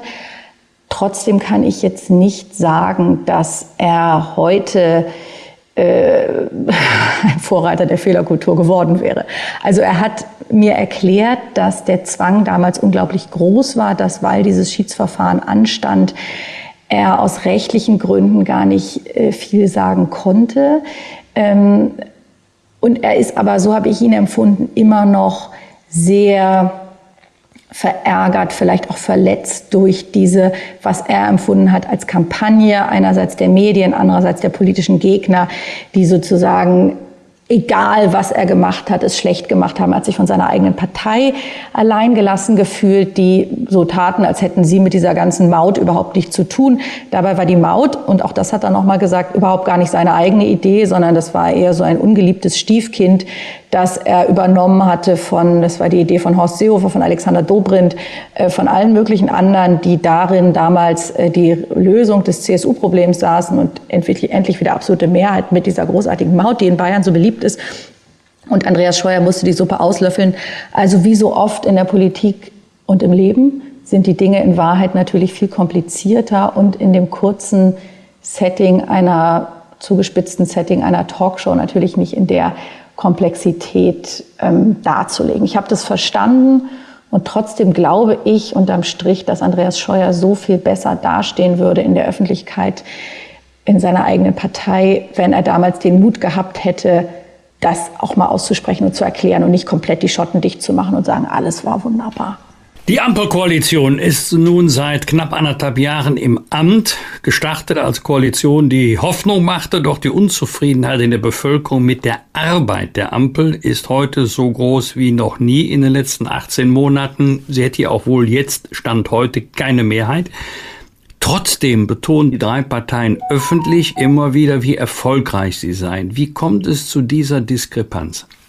Politiker sind meines Erachtens meiner Beobachtung nach darauf geeicht, immer Erfolgsgeschichten zu erzählen. Das ist irgendwie ich weiß nicht, wahrscheinlich nicht DNA von Politikern, sondern ein antrainiertes Verhalten, dass man egal was passiert, und es können wirklich die absurdesten Geschichten sein, eigentlich immer, dass am Ende so gedreht wird, dass alles in Ordnung war. Bis hin zu Wahlkämpfen, die scheitern oder Wahlabende, die dramatisch enden für eine Partei, dass man sich dann trotzdem noch hinstellt und sagt, es ist aber nicht ganz so schlimm gekommen, wie wir das erwartet hätten, oder wir haben aber in dem einen oder anderen Wahlkreis Erfolge erzielt, die wir nicht erwartet hätten, oder uns stehen aber trotzdem alle Koalitionschancen offen und so weiter. Also dieses Schönreden ist einfach ganz fester Bestandteil politischer Kommunikation geworden. Was Sie beschreiben, ist ja interessant, dass häufig das, die Meinung der Öffentlichkeit, häufig auch der Medien einfach im diametralen Gegensatz steht. Und da sind wir bei dem angesprochenen ähm, Vertrauensproblem, dass wenn Politiker ähm, Dinge erzählen, die die Leute einfach nicht mehr glauben, weil sie wissen oder fühlen, dass es anders ist, dann entsteht eine Kluft, die, glaube ich, für die Demokratie nicht gut ist. Wir sprechen in einer Woche miteinander, in der Deutschland aus der Atomkraft ausgestiegen ist. Das Lebensthema der Grünen das zweite Lebensthema war ja Frieden schaffen ohne Waffen. Und da sind die Grünen ja eigentlich heute Vorreiter für Waffenlieferungen an die Ukraine. Umfragen belegen, dass die Mehrheit der Deutschen für einen Weiterbetrieb der AKW wäre. Wird das Festhalten an parteipolitischen Zielen oder an Ideologien äh, den Grünen schaden? Die Grünen haben sich, haben ja gezeigt, würde ich sagen, dass sie in den vergangenen anderthalb Jahren, dass sie durchaus flexibel sind und wenn es hart auf hart kommt, auch nicht so ideologisch, wie vielleicht mancher dachte. Also ich erinnere an das Anwerfen von Kohlekraftwerken im vergangenen Jahr, was natürlich sozusagen vor dem grünen Klimaschutzzielen und Gedanken ähm, ein totaler Bruch ist mit der eigenen Programmatik auch in, in, beim Waffenthema, Sie haben es gesagt, ich glaube keiner, jetzt Robert Habeck in der Ukraine sagte, ich bin äh, beschämt, dass die Regierung nicht schneller Waffen geliefert hat, als sie es getan hat. Und solche, solche Äußerungen, also schon interessant und ein weiter Weg, den die Grünen, würde ich sagen, in kurzer Zeit zurückgelegt haben. Bei der Atomkraft ist es anders und in der Tat würde ich sagen, die Atomkraft ist für die Grünen noch mal mehr ein Identitätsthema, also ein Thema, das ähm, ganz sozusagen Wurzeln betrifft, ihre Entstehungsgeschichte nicht nur geprägt hat, sondern überhaupt die Partei eigentlich äh, äh, geboren hat. Und bei den Waffen ist es vielleicht anders, weil natürlich diese Diskussionen auch schon viel älter sind. Also schon Joschka Fischer, der sagte, nie wieder äh, äh Völkermord, nie wieder Auschwitz. Also diese Parallele gemacht hat, ja schon ähm, in den 90er Jahren, Anfang der 2000er, um um die Zeit, also diese, diese waffenpolitische Debatte, diese völkerrechtliche Debatte auch, was kann man und muss man für den Weltfrieden tun, ist, ist älter. Das ist bei der Atomkraft anders. Die Frage ist immer, wie stabil diese Meinungsumfragen sind, die Sie jetzt zitieren. Weil es ja vor kurzem noch anders war. Wir erinnern uns auch, dass in der CDU, in der CSU ähm, die, die Mehrheit gegen äh, die Atomkraft war, Angela Merkel sich hingestellt hat und den ähm, Ausstieg aus der Atomkraft nach Fukushima verkündet hat, Markus Söder ganz fest und, und, und entschieden dagegen war. Das ist jetzt mit der Änderung der Rahmenbedingungen, mit der Energieknappheit, mit, dem, mit, der, mit der zu sich verschärfenden Klimakrise eine neue Situation und da sind die Meinungsumfragen auch anders. Das ist hm, ist immer die Frage, inwiefern sich Politik an solchen Dingen orientieren kann, weil das in, in einem halben Jahr, in einem Jahr schon wieder auch anders sein kann. Ja, haben Sie völlig aber, recht. Diese Emotionalität ist richtig, die genau. Sie da beschreiben. Ähm, aber wie kann sich dann Robert Habeck in der Ukraine hinstellen und sagen, Menschenskinder, die Atomkraftwerke der Ukraine, die sind ja nun mal gebaut und sind am Netz, also lass sie doch laufen. Hm. Dieser Bruch, das meine ich. Ja, ja, ja. Dass die, die emotionale Stimmung in der Bevölkerung pro hm. Ereignis hm. sich ändert, d'accord. Aber wie kann man dann als führender Politiker der Grünen und auch als Ideologe dann sagen, Mensch, da sind Sie gut, bei uns sind Sie schlecht. Genau, und das hat ihm ja auch äh, verständlicherweise viel Häme und Kritik eingebracht, diese Äußerung. Ich hätte es ehrlich gesagt noch schlimmer gefunden, wenn er diesem Land im Krieg gesagt hätte, wisst ihr, das Wichtigste ist jetzt erstmal, dass ihr eure Atomkraftwerke abschaltet und in die, in die erneuerbaren Energien investiert. Also da hätte man ja gesagt, das ist vollkommen ähm, weltfremd und, und zynisch auch. Also insofern war das ja eine Anerkennung der Realität. Also die Ukraine ähm, hat wirklich andere Sorgen gerade, als sich aus der Atomkraft zu verabschieden und das anzuerkennen, finde ich, also sozusagen, ich war jetzt als deutsche Staatsbürgerin, aber auch als Politikbeobachterin erleichtert in gewisser Hinsicht, dass Politiker nicht so weltfremd sind, ihre eigene Ideologie sozusagen auf jeden zu, überzustülpen und schon gar nicht auf ein Land im Krieg.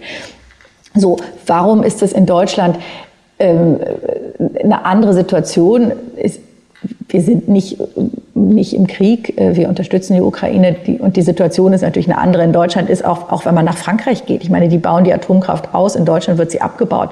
Das ist halt irgendwie auch eine sehr deutsche Debatte, die ja viele im Ausland auch gar nicht verstehen können, weil es in Deutschland eben eine, eine, eine andere Tradition hat, weil die Grünen und diese, diese Anti-AKW-Bewegung einfach immer sehr stark war und ja auch nicht sich auf die Grüne Partei, das habe ich ja versucht zu sagen, beschränkt hat, sondern eben weite Teile davon äh, äh von, aus, aus anderen Parteien äh, sozusagen erfasst hat.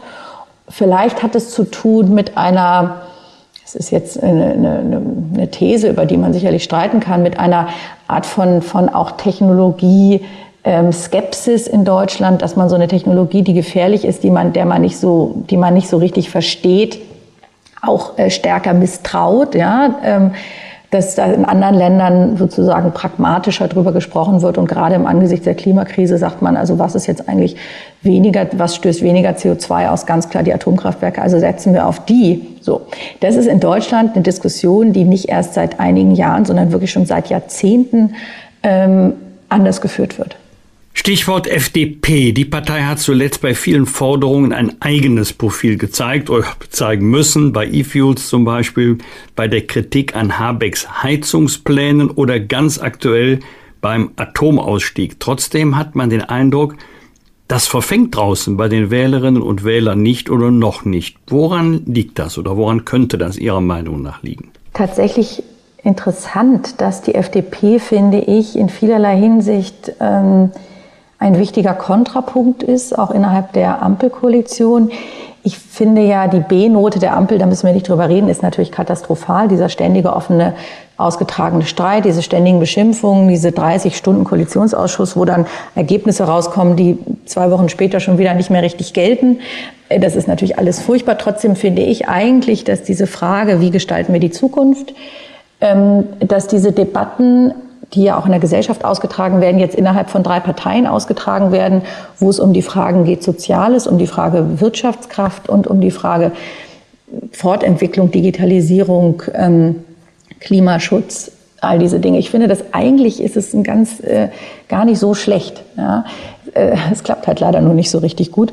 Und die FDP hat äh, tatsächlich ein, ein Problem, das, was sie will, obwohl sie es, finde ich, eigentlich ganz gut erklärt und auch ähm, wichtige Akzente setzt, ein Problem, das in die breite Öffentlichkeit zu transportieren. Deutschland ist natürlich ein Land, wo es Liberale immer schon schwer hatten. Ich glaube, Deutschland ist ein Land, in dem so eine, ein starker Staat ähm, von vielen gutiert wird, auch ein beschützender Staat und so weiter. Also unter eine Partei, die primär auf Eigenverantwortung setzt, hat es sicherlich ähm, ja immer schon schwer gehabt. Und das sehen wir auch daran, dass die Werte der FDP nie wirklich super gut waren. So, und jetzt ähm, ist diese Partei ja wirklich angeschlagen. Das vergangene Jahr war, was die Landtagswahlen angeht, äh, ziemlich katastrophal. Dieses Jahr fing direkt schlecht an ähm, in Berlin und wird mutmaßlich schlecht weitergehen. Bremen ist auch für die FDP, da ist nichts zu gewinnen. Und dann im Herbst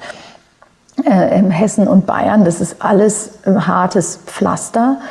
Und ähm, das ist natürlich, drückt auf die Stimmung und führt natürlich dann auch bei der FDP in Teilen, würde ich jedenfalls sagen, zu einer großen Unruhe, zur Frage, was tun wir denn jetzt vielleicht auch bei manchen, ich denke an den Generalsekretär, der manchmal übers Ziel hinausschießt und dann auch ähm, derart hart austeilt gegen die Koalitionspartner, das schmeckt dann auch nicht jedem. Also so eine Partei, die den Streit auslöst oder die öffentlich beschimpft, ist auch nicht immer unbedingt eine, das macht zwar Schlagzeilen, das kommt aber nicht unbedingt, äh, äh, zahlt nicht unbedingt am Wahltag ein.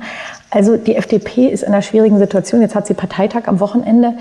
Die andere Frage ist natürlich diese, äh, die Personalfrage. Es ist halt nach wie vor eine Partei mit einer Person an der Spitze, Christian Lindner, der gleichzeitig der wichtigste Minister ist, der Parteichef, im Grunde der unangefochtene Mensch, der die Prokura hat und Entscheidungen trifft, während alle anderen, so wird es jedenfalls in Berlin in, auch von der FDP erzählt, sich eigentlich immer wieder rückversichern müssen bei ihm, bevor sie irgendetwas entscheiden. Das ist vielleicht in diesen Zeiten, in denen man so viele Bühnen gleichzeitig bespielen muss, auch kein gutes Modell. Ja, das ist aber, es deutet sich überhaupt nicht an, dass es irgendjemanden gibt, der annähernd auf die Stufe äh, von Christian Lindner tritt. Gut, das müssten wir natürlich Christian Lindner oder sonst die zweite Ebene in der FDP mal fragen. Ja. Was hindert die eigentlich daran, eine äh, veritable, breit gut aufgestellte Spitze zu bauen?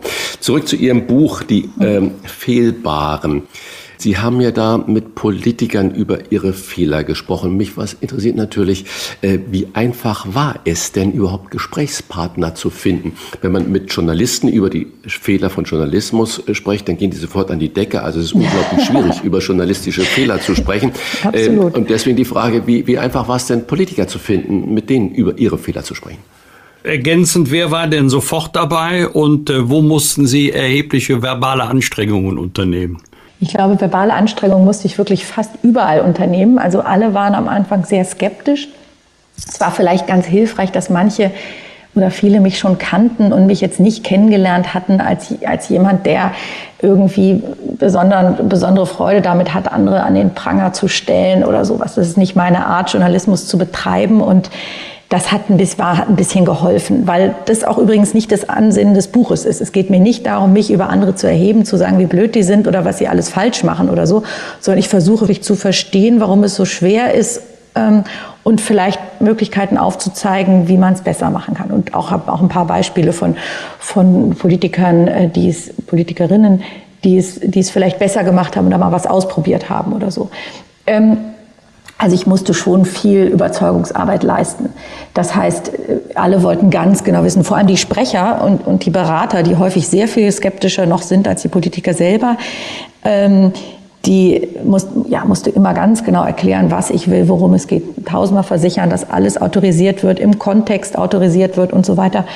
Ähm, das war schon ähm, ziemlich aufwendig. Ja, viele haben auch abgesagt, beziehungsweise haben gesagt, ähm, Sie, manche wollten auch nur im Hintergrund reden, also sie haben mir Dinge erzählt, die ich auch verwenden durfte. Sie wollen aber nicht zitiert werden und das musste ich so schreiben, dass es nicht auf sie zurückführbar ist. Also es war, die Recherche war sehr aufwendig und ja, weil, weil das natürlich einfach, das belegt auch die These in gewisser Weise, es ist eben für Politiker sehr unangenehm. Weil Sie die Journalisten erwähnt haben, wollte ich nur sagen, das trifft es absolut auf den Punkt, auch Journalisten. Das ist der andere Bereich, in dem Fehlerkultur in meinen Augen noch nicht angekommen ist. Also wie viele Leitartikel man geschrieben hat hinterher denkt, stimmte leider alles nicht, aber man fühlt sich nicht äh, dazu genötigt, irgendwie das richtig zu stellen, zu verbessern oder sonst irgendwas, von ganz wenigen Ausnahmen abgesehen.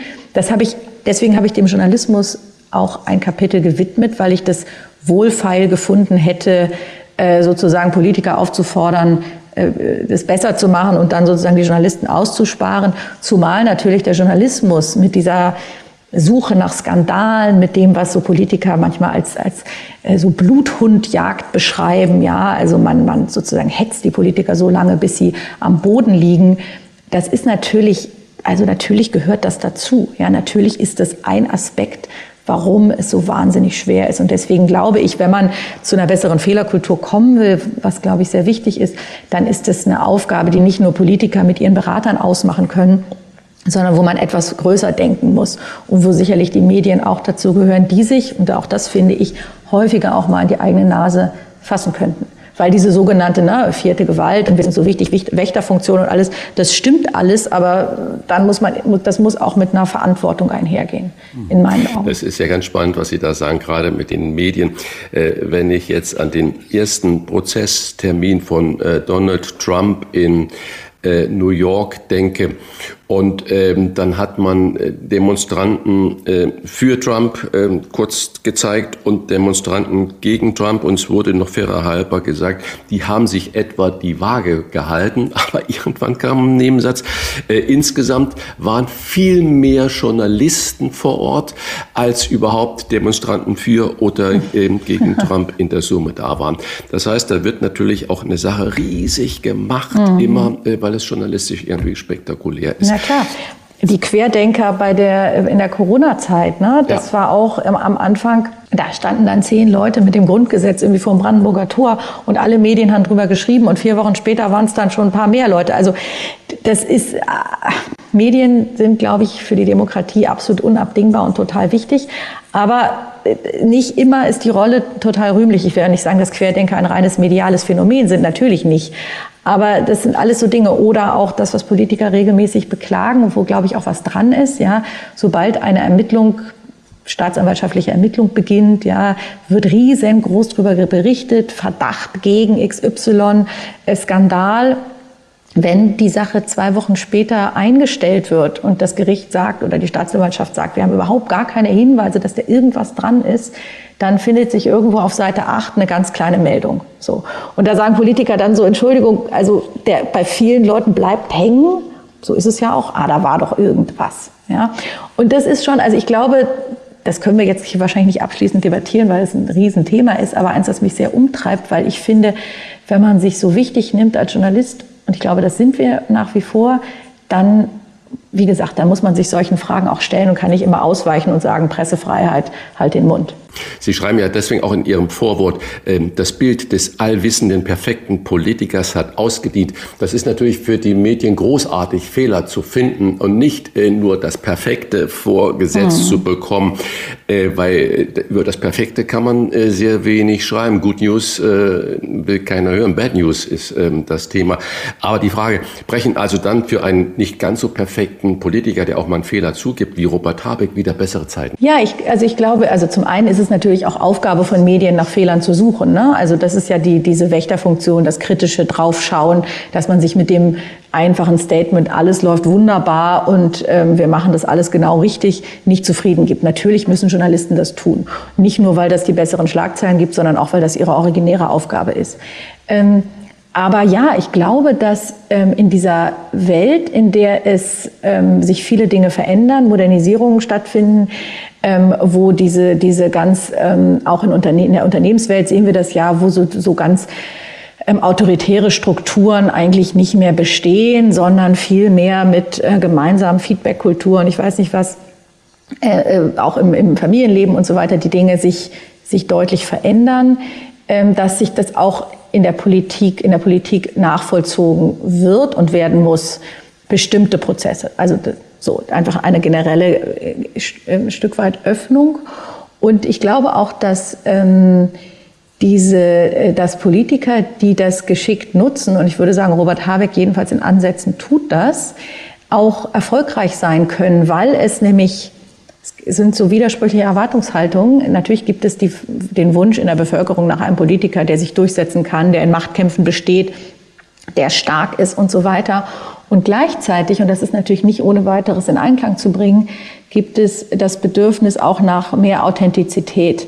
Also das ist auch ein Grund für so, warum so Home Stories und so weiter so beliebt sind. Ja, also man will, dass das irgendwie auch Menschen sind, ja, so zum, wie du und ich, Fleisch und Blut, die irgendwie auch mal daneben greifen, die auch ein bisschen vielleicht mal einen Einblick auch in ihre Gedankenwelt, in ihr Seelenleben geben und nicht so Teflonartig sind und alles äh, äh, an sich abprallen lassen und fast so wie so, so wie so Maschinen auf zwei Beinen funktionieren. Und in dieser ja, doppelten Erwartungshaltung ist es natürlich überhaupt nicht einfach, sich zurechtzufinden.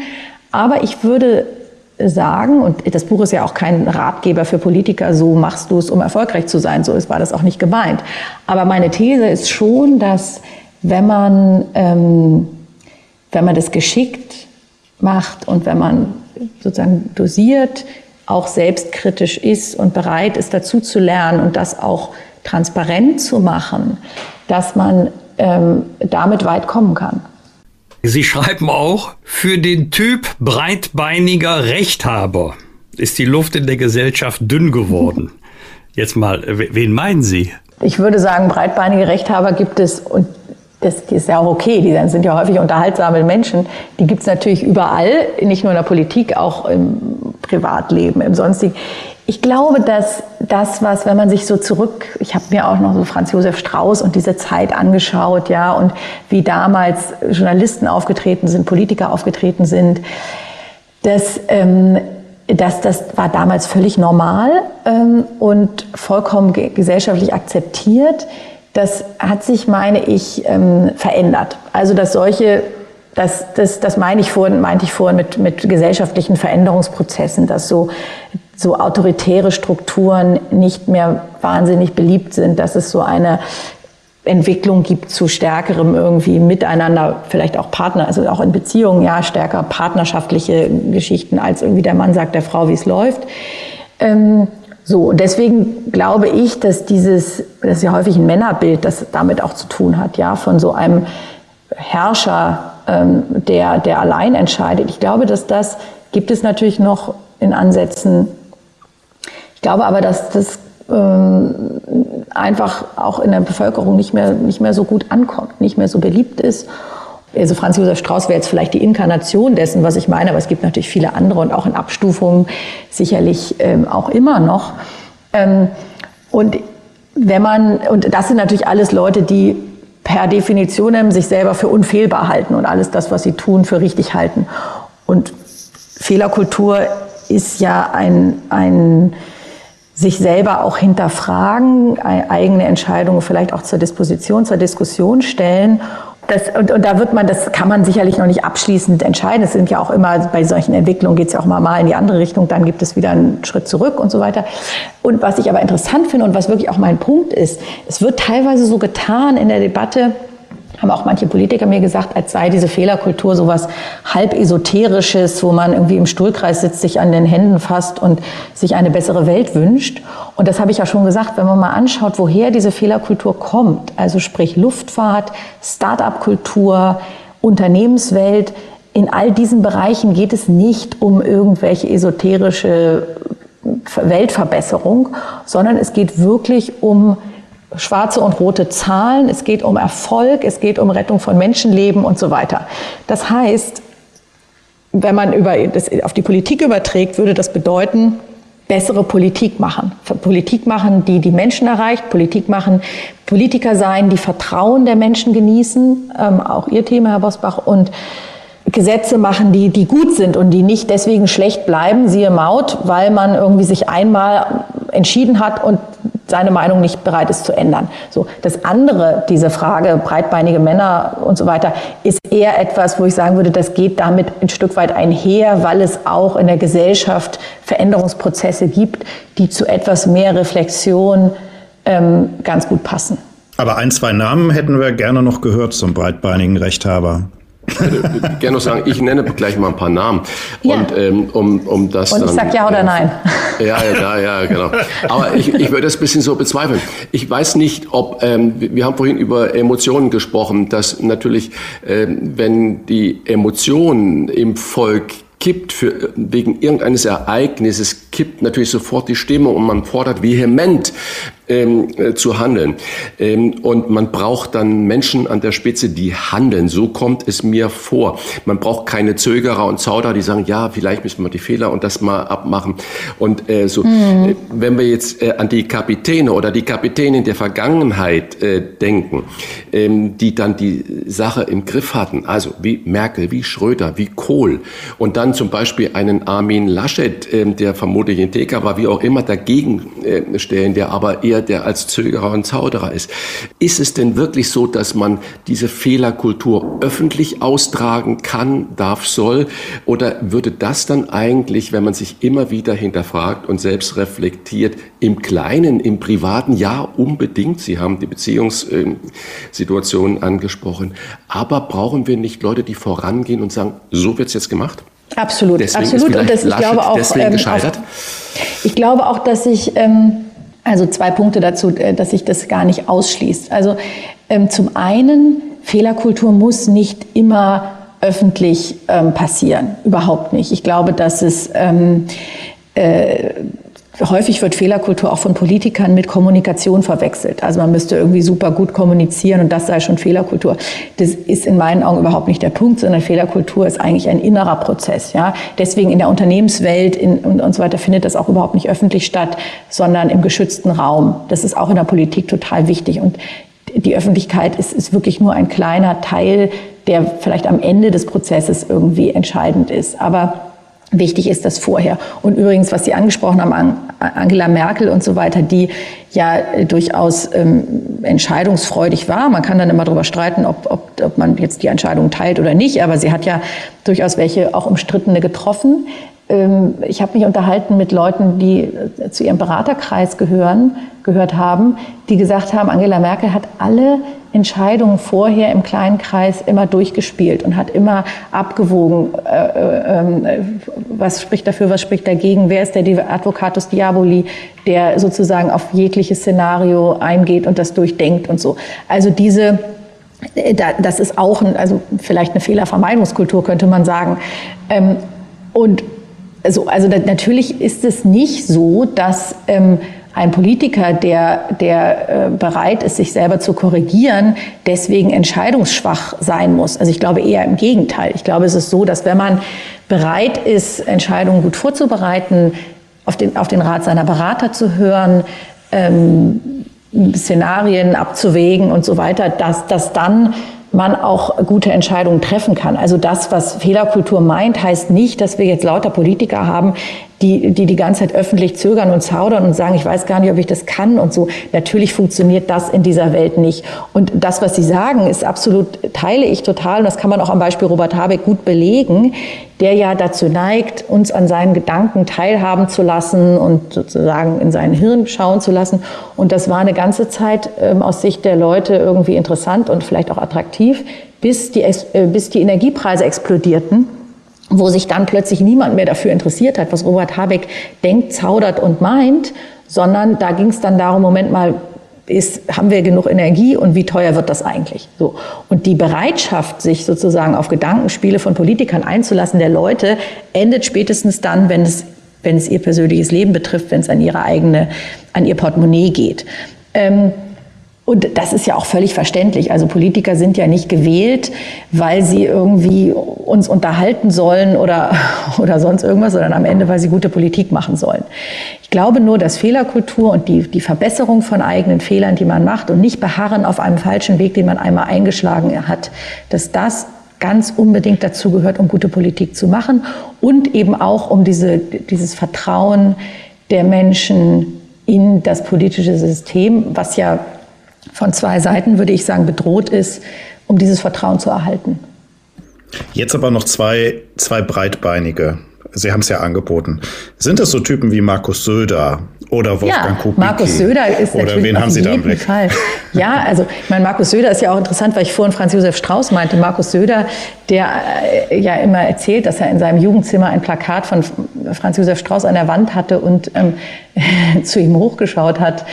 Also der, den, der zählt natürlich auf jeden Fall dazu. Oder können Sie sich an eine Szene erinnern, wo Markus Söder mal gesagt hat, ich habe was falsch gemacht oder ich habe meine Entscheidung korrigiert. Also selbst wenn er seine Meinung um 180 Grad dreht, würde er immer dabei bleiben, dass er zu jedem Zeitpunkt immer recht gehabt hat. Übrigens auch. Ist es auch so jemand wie Jürgen Trittin zum Beispiel, um eine andere Partei zu nehmen? Ja, also mir fällt jetzt von einer anderen Partei jemand anders ein, und zwar auch, um mal, um mal zu sagen, das sind, glaube ich, schon tendenziell eher Männer, aber überhaupt nicht immer Männer. Also zum Beispiel Christine Lamprecht ist ein Fall, ich kenne sie relativ gut, weil ich ja fürs Justizministerium zuständig bin und sie ja ein paar Jahre Justizministerin war. Eine Frau, die immer recht hat, die nie irgendwie erkennen lässt, dass irgendetwas ähm, auch das an der ja, vehementen Kritik, die es an ihr gab, auf ganz verschiedenen Ebenen, dass da irgendetwas dran sein konnte, die immer gesagt hat, das ist eine Kampagne gegen mich, irgendwie Verleumdung und ich weiß nicht was. Aber alles, was ich mache, ist richtig und ich, ich führe mein Amt sehr, sehr gut und jeder, der was anderes behauptet, lügt. So. Ähm, und die wirklich ja ehrlich gesagt auch schon als Justizministerin, das war damals nicht so im Fokus, aber auch schon Dinge gemacht hat, wo ich gesagt habe, das geht wirklich gar nicht. Und als Verteidigungsministerin haben wir es dann alle beobachtet, äh, bis zum Ende nicht bereit war, ähm, irgendetwas an Fehlern einzugestehen und dann bei, sogar noch beim großen Zapfenstreich ähm, diesen Song gespielt hat, ähm, wie heißt er gleich nochmal, ähm, niemals geht man so ganz. Also das ist, äh, Jürgen Trittin ist, würde ich sagen, ähm, ein durchsetzungsstarker Politiker, der auch ähm, sehr gut äh, argumentiert, also der sehr überzeugend äh, sein kann, wenn man sozusagen bereit ist, sich darauf einzulassen. Also der ja immer noch, ich würde sagen, im linken Flügel seiner Partei die Strippen zieht und schon häufig totgesagt wurde und dann immer wieder da ist. Also jedenfalls mal ein Machtpolitiker, der weiß, was er will, ähm, der auch im Wahlkampf damals, ähm, als die Plagiate von Baerbock ans Licht kam, äh, sofort seine erste Reaktion war, das ist eine Dreckskampagne. Also nicht die Frage, haben wir vielleicht was falsch gemacht, hat die Kanzlerkandidatin vielleicht was falsch gemacht? Nein, Dreckskampagne war sein Wort. Also ähm, er ist sicherlich, ich habe auch mit ihm gesprochen für das Buch, ähm, sicherlich auch einer, der nicht dafür bekannt ist zu sonderlicher Demut oder samtpfotigem Auftritt. Wollen Sie noch Dankeschön. mehr? Muss ich mich natürlich darüber freuen, dass sich Christine Lambrecht das Lied gewünscht hat. Niemals geht man so ganz, denn das hat ein Klassenkamerad von mir geschrieben. Wirklich? Ja, ah, das Fritz. ist natürlich schön. das ist ja auch ein schönes Lied. Im Kontext war es nur bizarr. Das ist jetzt wiederum richtig. Und äh, man muss sagen, Jürgen Trittin ist, glaube ich, der Prototyp. Wenn Sie ihn fragen würden, hören Sie mal, Herr Trittin, haben Sie damals nicht versprochen, Gegenwert von einer Kugel Eis? Er würde sagen, ich habe doch recht behalten. Ich habe ja nicht gesagt, wie groß die Kugel genau, Eis ist. Genau, so absolut so ist es, ja. also, Sie haben aber auch mit dem FDP-Politiker Johannes Vogel gesprochen, der Ihnen gegenüber zugegeben hat, sich drei Jahre lang nicht getraut zu haben, für den Mindestlohn zu sein. Was war der Grund? Interessant wirklich war das. Das war auf dieser Fuck-Up-Night in Berlin, die ich schon kurz erwähnt habe, die erste überhaupt, die es gab, wo vier Politiker sich auf die Bühne gestellt haben und über eigene Fehler gesprochen haben. Und Johannes Vogel, äh, muss ich wirklich sagen, war von ganz überraschender Offenheit ähm, und hat diverse Geschichten erzählt, dass er bei den Koalitionsverhandlungen in Tränen ausgebrochen ist und anderes. Und er hat auch erzählt, dass er gegen den Mindest, äh, für den Mindestlohn war, obwohl seine Partei noch strikt dagegen war. Und dass er sich nicht getraut hat, weil er sowieso in seiner Partei, und ich glaube, das ist eine richtige Wahrnehmung, immer so ein bisschen den Ruf hatte, äh, so ein bisschen zu links eigentlich zu sein. Ja, der war ja ursprünglich mal in der Grünen Jugend und hat dann Sozialpolitik war sein Thema, was jetzt auch nicht unbedingt ein FDP-Thema äh, äh ist und war, ähm, hat sich in verschiedener Hinsicht immer mal ein bisschen anders positioniert.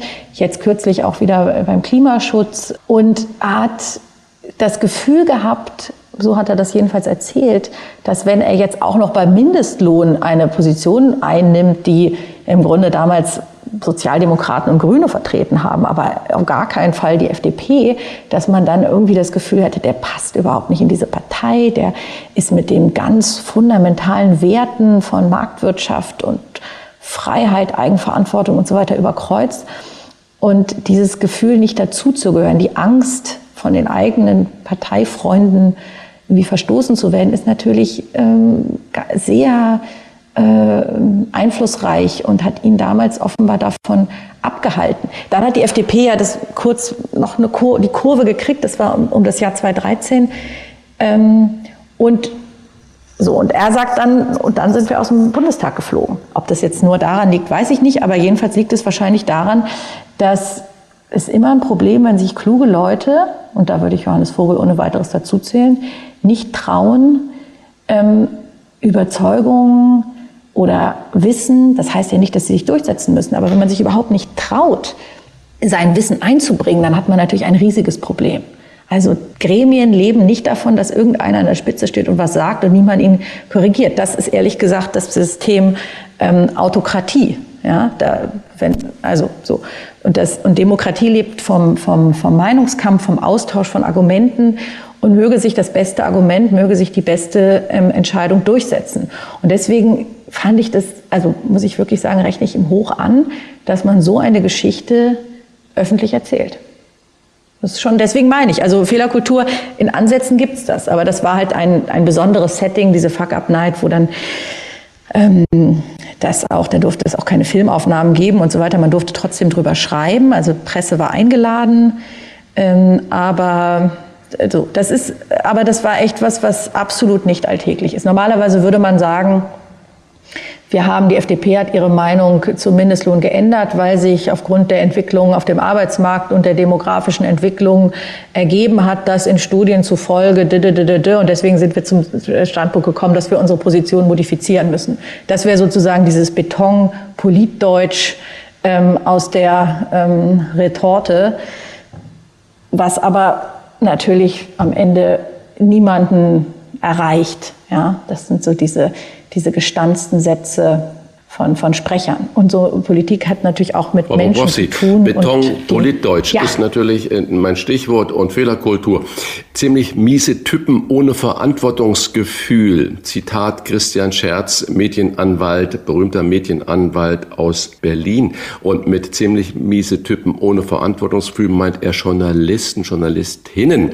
Traut sich ein Journalist, eine Journalistin innerhalb dieses ganzen Medienzirkus auch eine andere Meinung zu haben? Oder gibt es dann genauso ein Bashing wie das, was Sie gerade auch über die Politiker geschrieben haben? Sprich, wie fehlbar sind Journalisten? Also ich habe mit Christian Scherz übrigens auch für das Buch gesprochen ähm, und äh, es war ein tolles Gespräch. Ähm, man ist ja so ein bisschen eingeschüchtert, wenn man in seine Kanzlei kommt und, ähm, ähm und er macht ja auch keinen Hehl draus, was er denkt über Journalisten. Sie haben es ja gerade zitiert. Aber es war trotzdem ein tolles Gespräch. Ähm, so, und ich habe es ja vorhin schon angedeutet, Fehlerkultur unter Journalisten ist in meinen Augen auch unterentwickelt. Und auch da ist, muss sich in meinen Augen was tun. Denn auch Medien, das ist auch kein Geheimnis, haben natürlich mit einem Vertrauensverlust zu kämpfen. Ja, wir müssen gar nicht Lügenpresse zitieren. Insgesamt die Abonnentenzahlen gehen zurück und so weiter. Ähm, und so, ich glaube insgesamt, dass man nur dann gute Arbeit macht, wenn man seine eigene Arbeit hin und wieder mal hinterfragt und bereit ist, sich auch äh, solchen Debatten zu stellen und nicht immer diese totale Selbstüberhöhung zu pflegen, was manche Kolleginnen und Kollegen tun. Dieses, wir wären die besseren Minister, wir wären die besseren CEOs, wir wären die besseren Kanzler, wir wissen alles ganz genau, wie es geht. Ich glaube, das ist auch eigentlich nicht journalistische Aufgabe, sondern es geht darum, irgendwie auch neugierig zu sein, Dinge zu hinterfragen, Fragen zu stellen, ja, nicht so sehr Antworten zu geben. Aber gut, äh, das ist mein persönlicher Approach. Ähm, so, ansonsten, wie fehlbar sind Journalisten? Ich meine, natürlich machen Journalisten ständig Fehler, wie alle Menschen. Und Journalisten arbeiten in der Regel unter hohem Zeitdruck. Je nachdem kommt ein bisschen darauf an, ob man jetzt Agenturjournalist ist oder für eine Wochenzeitung schreibt. Ja, die einen haben natürlich mehr Zeit als die anderen. Aber natürlich passieren ständig und immer Fehler vom kleinen Tippfehler oder falsches Geburtsdatum oder ich weiß nicht was bis hin zu Interessant sind natürlich die großen Fehleinschätzungen. Und da gibt es, also gibt zum Beispiel Robin Alexander von der Welt, der, das habe ich auch, fand ich bemerkenswert, am 25. Februar 2022, also Tag nach Kriegsbeginn, einen Leitartikel geschrieben hat, in dem er schrieb, auch ich habe mich getäuscht oder ich habe mich geirrt, was die Russlandpolitik oder ich auch, ich habe diese Russlandpolitik der damaligen Bundeskanzlerin äh, verteidigt. So, also das ist wirklich ganz seltene Fälle, wo Journalisten mal sagen, bei großen Fehleinschätzungen, das hätte man vielleicht rückblickend oder wie auch immer, war man vielleicht auf manchen Augen blind oder so.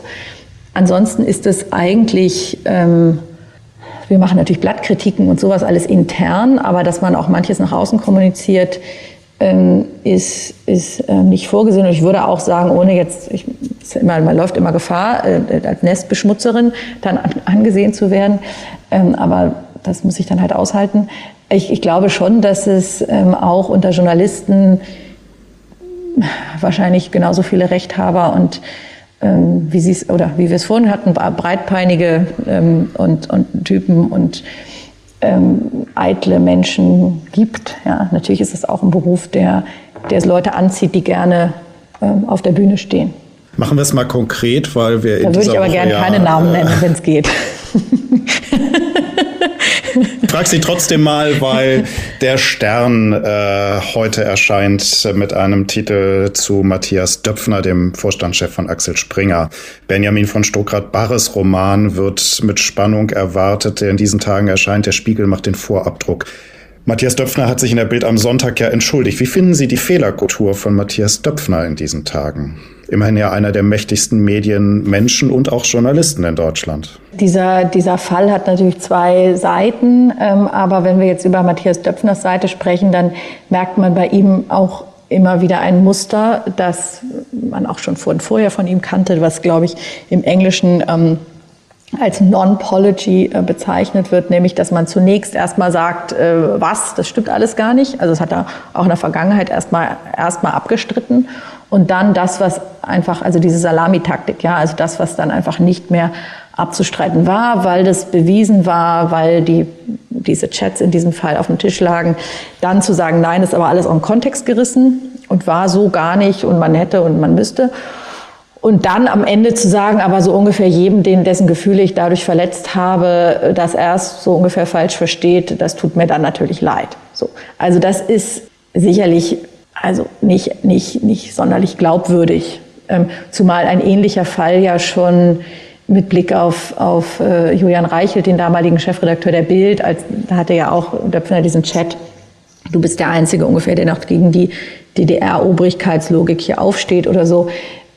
Da war das ja schon genauso. Ähm, und ähm, also wenn Fehlerkultur heißt ja auch, wenn man meint, man hat was falsch gemacht, sein Verhalten zu ändern. Das ist offenkundig nicht passiert.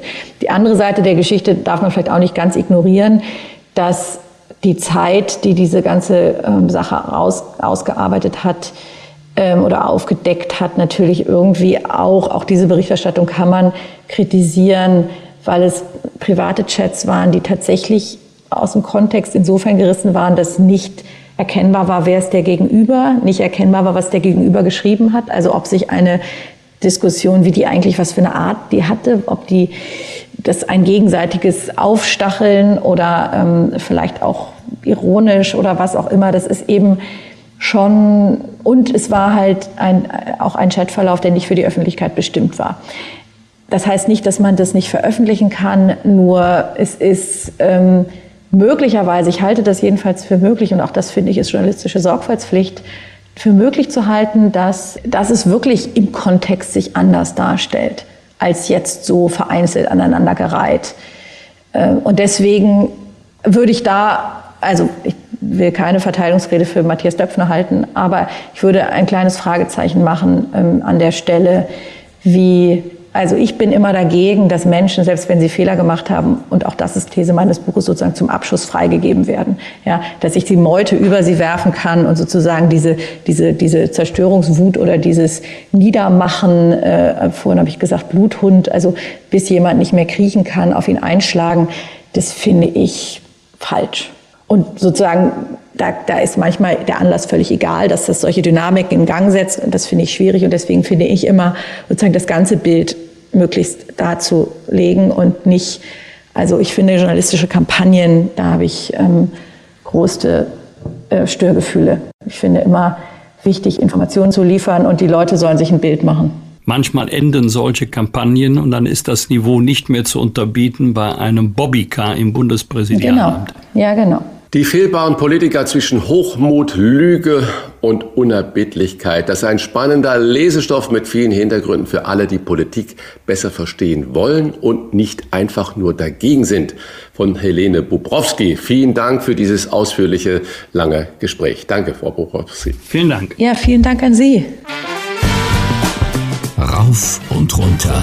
Wolfgang Bosbach und Christian Rach sind die Wochentester. Wochentester.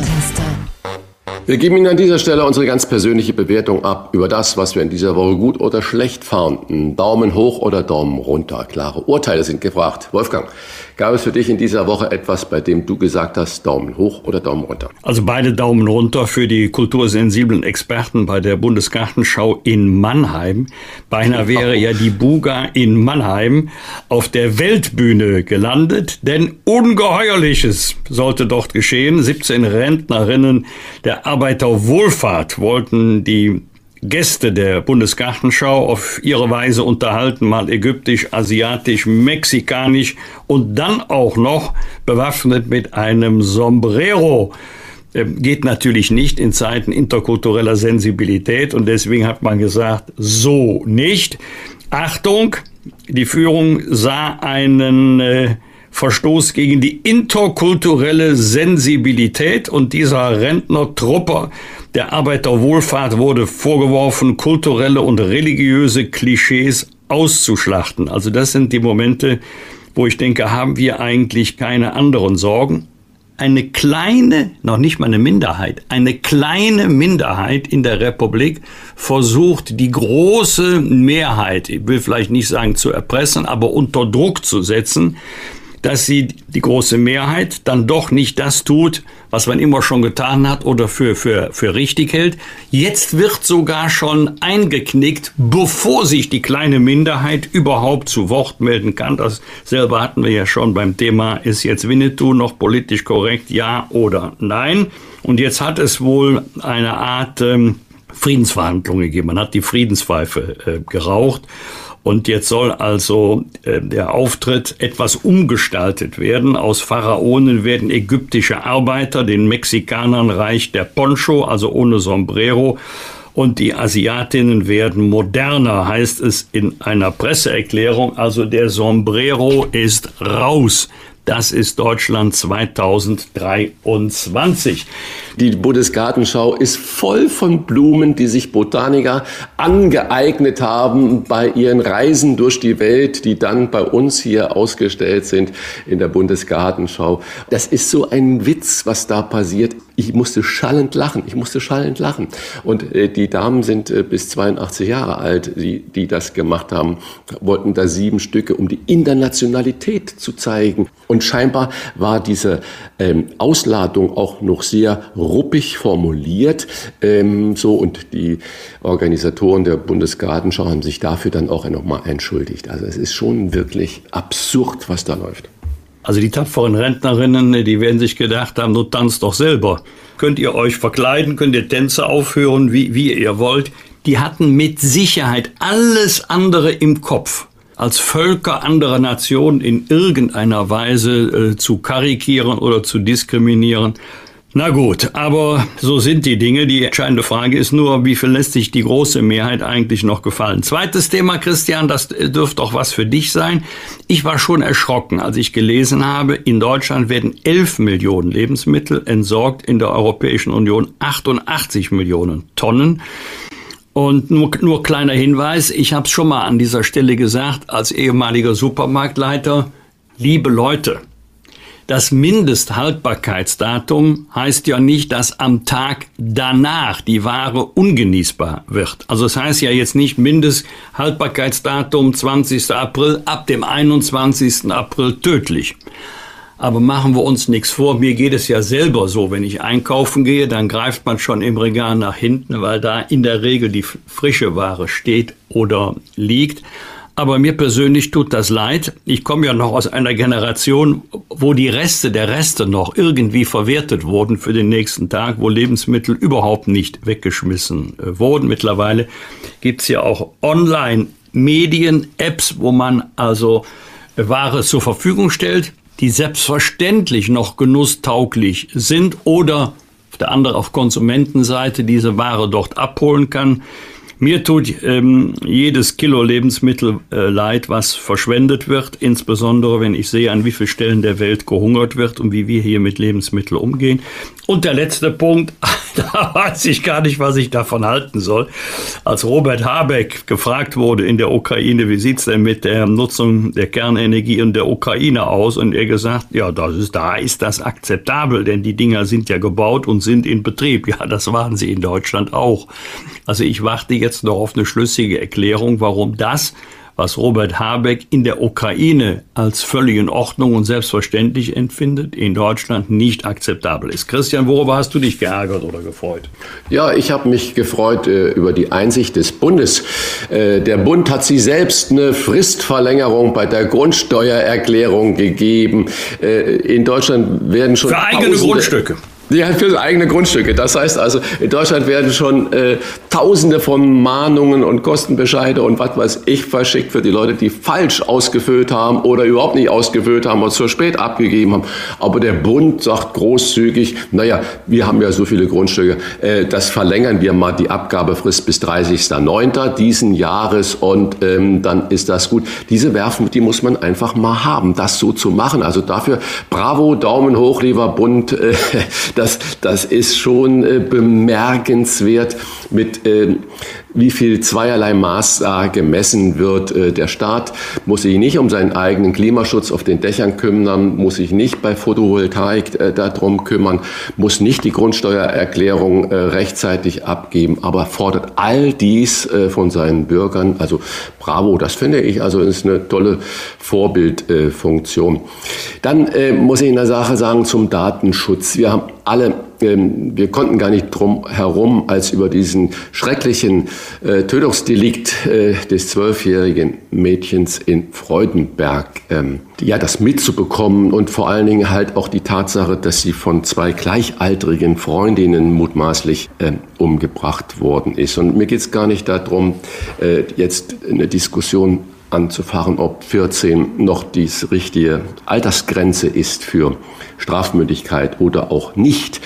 Aber was ich mehr als schockierend finde, ist, dass die Schule nicht offiziell informiert werden durfte, wer die beiden Täterinnen war, aufgrund von Datenschutz. Das heißt, diese beiden Mädchen, die ganze Stadt wusste es, die Schule wusste es nur inoffiziell, aber die Polizei durfte nicht diese beiden Mädchen, die als Täterinnen identifiziert wurden, der Schule mitteilen, die Namen mitteilen, sondern man hat gemauschelt, um datenschutzrechtliche Gründe ähm, Genüge zu tun. Dann heißt, man hat die Kinder dort aus der Schule dann herausgenommen und sie auf andere Schulen irgendwie verteilt, weil, oder zumindest mal, äh, damit sie nicht dann äh, möglichen eigenen Gefahren ausgesetzt sind.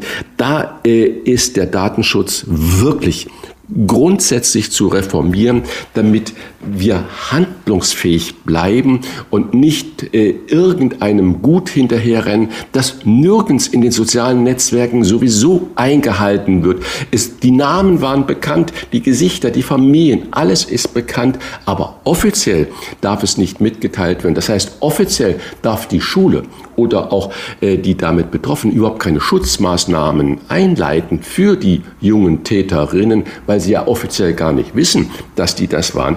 Wir übertreiben das bei allen Dingen immer so, dieses Korrektsein mit diesen Sachen. Ich verstehe es nicht. Wenn wir die Strafmündigkeit nicht ändern, wo vermutlich es gute Gründe für gibt, dann sollten wir aber diese datenschutzrechtlichen Bedenkungen, die müssen grundsätzlich geändert werden. Und genauso, äh, da äh, kann man nur Kopfschütteln in Hamburg. Äh, mitten in der Innenstadt, der Jungfernstieg, eine der schönsten äh, Meilen in Städten in Deutschland, äh, wird immer mehr zu einem äh, Hort von Unsicherheit. Es versammeln sich viele, viele Jugendliche täglich da, gerade am Wochenenden noch mit viel Alkohol. Und immer gibt es dort wirklich äh, Auseinandersetzungen. Und wieder gab es eine mit 40 50, 60 Personen, äh, große jugendliche Zusammenrottung, wo die sich geschlagen haben. Und dann kam die Polizei und dann ging gerade ein Pärchen auf einen Polizisten, auf zwei Polizisten los. Ein Polizist musste ins Krankenhaus, äh, der wurde so malträtiert. Die, die, die junge Frau hat große Messer gezogen und wollte die Polizisten damit attackieren. Dieser Hauptverdächtige, dieser Haupttäter, 19 Jahre, Polizei bekannt wegen Körperverletzung, wegen allen möglichen Delikten, wurde zwei Stunden später schon wieder auf freien Fuß gelassen, keine Haftgründe. Das versteht man nicht mehr. Ich verstehe es nicht und die Bevölkerung versteht sowas auch nicht. Da sind wir auf einem Auge wirklich blind. Ähm, ich weiß nicht, was da hinten dran steht und äh, warum.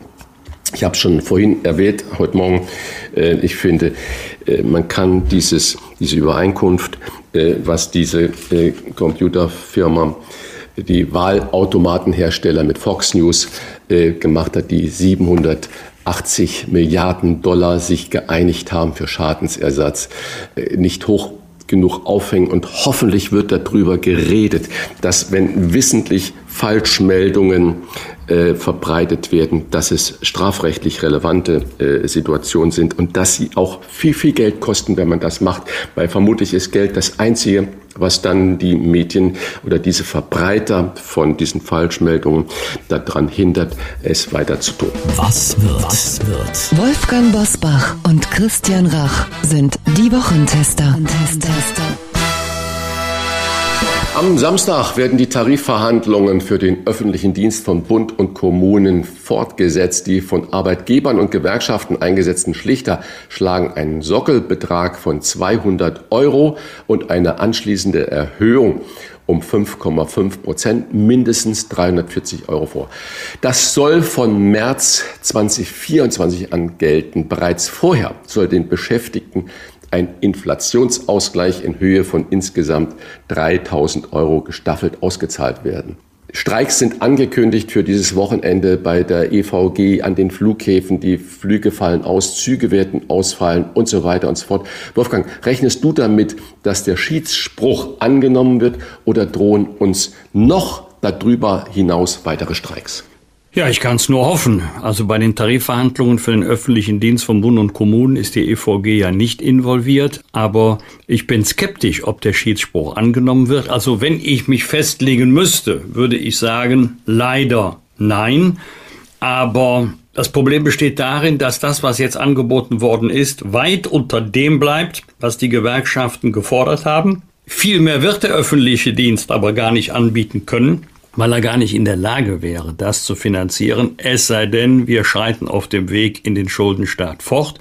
Bei dem Inflationsausgleich, also bei den 3000 Euro, die gestaffelt ausgezahlt werden sollen, besteht aus Sicht der Gewerkschaft das Problem damit, dass dadurch ja nicht das äh, Gehaltsgefüge insgesamt und auf Dauer angehoben wird. Also, wenn wir jetzt um 5,5 Prozent eine Erhöhung vornehmen, bleibt die ja auf Dauer. Das heißt, alle weiteren Gehaltserhöhungen, die in Zukunft noch kommen werden, satteln sich obendrauf. Die 3000 Euro sind irgendwann mal ausgezahlt. Also, das wird sehr schwierig sein, dann die Gewerkschaften ihre Mitglieder wieder von dem Baum runterzuholen, auf den sie sie selber gejagt haben. Und der Handlungsspielraum der öffentlichen Arbeitgeber ist da eher eingeschränkt. Also, ich fürchte, es drohen uns weitere Streiks.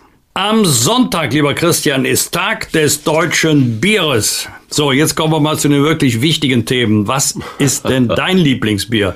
Ich trinke ja äh, gerne Wein, aber ich muss sagen, nach einem anstrengenden körperlichen Dachen, da ist natürlich eine Apfelschorle toll oder halt ein frisches, kühles Bier. Und äh, wenn du mich so fragst, ich mag gerne im Moment diese Zwickelbiere. Das sind die Biere, die nicht so ganz klar sind, die so eine natürliche Trübe da drin haben.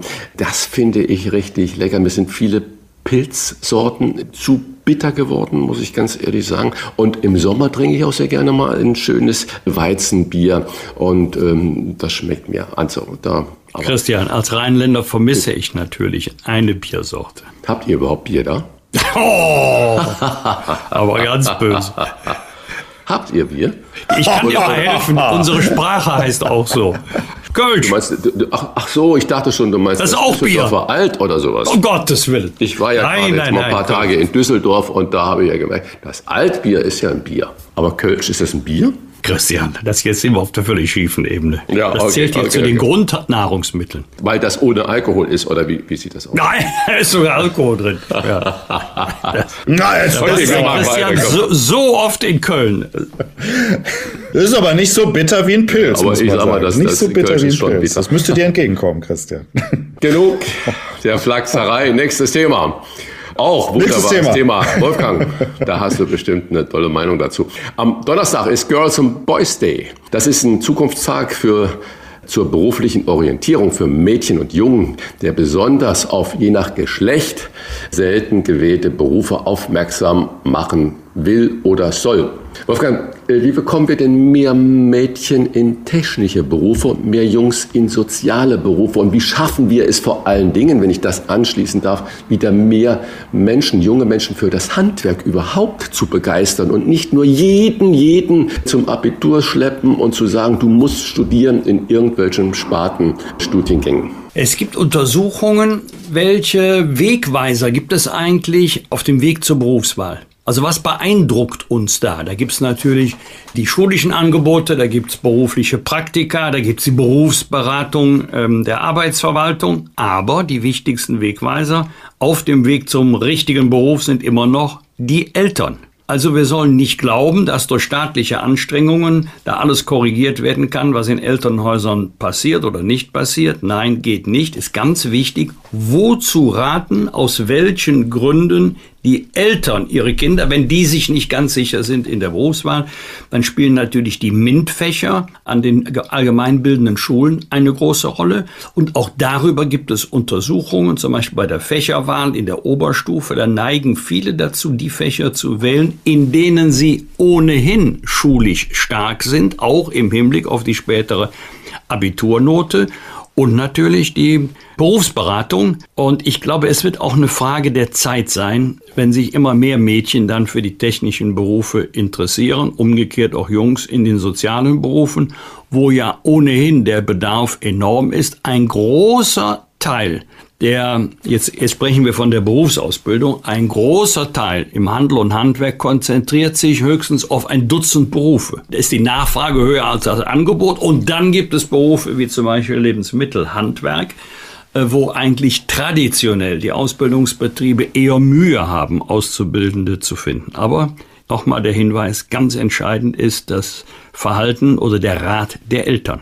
Am Donnerstag soll der Berliner CDU-Chef Kai Wegner zum neuen Berliner Regierungschef gewählt werden. Christian, macht es dir Hoffnung, dass Franziska Giffey über den eigenen Schatten springen konnte und in die zweite Reihe zurücktritt? Ja, was heißt, macht mir das Hoffnung? Äh, Es ist einfach das Ergebnis ähm, der Wahl gewesen und ich glaube, natürlich hätten es auch eine andere äh, Mehrheitskonstellation gegeben geben können. Die, wir alle erinnern uns noch an diesen hauchdünnen Vorsprung der SPD vor den Grünen. Ich glaube, es waren insgesamt noch nicht mal äh, 100 Stimmen. Und die Mehrheit entscheidet, das ist so. Aber vermutlich hat Franziska Giffey als ähm, Chefin der Berliner SPD ähm, schon das äh, Wähler, Wählerinnenergebnis ernst genommen und hat gesagt, die CDU wurde mit Abstand stärkste Partei, macht ein Angebot und äh, vermutlich wäre die SPD in dieser Konstellation mit Grünen und Linken noch viel mehr unter die Räder gekommen, als sie das vielleicht mit der CDU wird. Aber ich bin gespannt, wie lange diese Koalition halten wird. Das ist äh, mit Sicherheit sehr spannend. Wie lange macht die Berliner SPD-Basis das Ganze mit? Das heißt also, der Berliner äh, CDU-Chef Kai Wegner wird der SPD Erfolge gönnen müssen, damit diese Koalition halten wird. Und die haben ja auch, glaube ich, gar nicht jetzt äh, die ganze Legislaturperiode Zeit, weil die wird ja verkürzt, soweit ich das verstanden habe. Bitte korrigiere mich, wenn ich da nicht richtig liege. Und dann ist das natürlich schwer in einer gekappten Zeit wirklich Erfolge generieren zu können. Und wenn Sie es schaffen, diesen Berliner Verwaltungspopanz zu restrukturieren, dann haben Sie schon gut äh, was hinbekommen. Dann können sich sowohl CDU als auch SPD das als Erfolg auf die Fahne schreiben. Aber wichtig für die CDU wird sein, dass sie der SPD in Form auch in, in Gestalt von Franziska Giffey und Co. Erfolge gönnt. Ansonsten gebe ich der Koalition nicht sehr lange. Abschließend noch einmal Happy Birthday, Wolfgang. Der Moderator und Schauspieler Ingolf Lück wird am Mittwoch 65 Jahre alt und Polarforscher Arvid Fuchs wird am Mittwoch 70 Jahre alt. An dieser Stelle für beide alles Gute von uns Wochentestern für das neue Lebensjahr. Ja, Ingolf Lück, ich habe ihn noch vor kurzem erlebt beim legendären Weihnachtsengel von Tommy Engel, bekannte Kölner Größe in der Musik- und Künstlerszene. Und ich war völlig überrascht, als ich gelesen habe, dass Ingolf Lück, der da aufgetreten ist im Rahmen des Programms, 65 Jahre alt wird. Aber 65 heute, das ist ja 40 früher. Also alles Gute beiden, Ingolf Lück und Arvid Fuchs. Bosbach und Rach. Im Internet diewochentester.de Das waren die Wochentester mit Unterstützung vom Kölner Stadtanzeiger und dem Redaktionsnetzwerk Deutschland. Wenn Sie Kritik, Lob oder einfach nur eine Anregung für unseren Podcast haben, schreiben Sie uns auf unserer Internet- und auf unserer Facebook-Seite. Fragen gerne per Mail an kontakt.diewochentester.de. Und wenn Sie uns auf einer der Podcast-Plattformen abonnieren und liken, freuen wir uns ganz besonders. Danke für Ihre Zeit und fürs Zuhören. Kommenden Donnerstag wieder um 22 Uhr die Wochentester kompakt und am Freitag ab 7 Uhr wie gewohnt die neue, ausführliche Folge. Alles Gute bis dahin und eine angenehme Woche. Was war?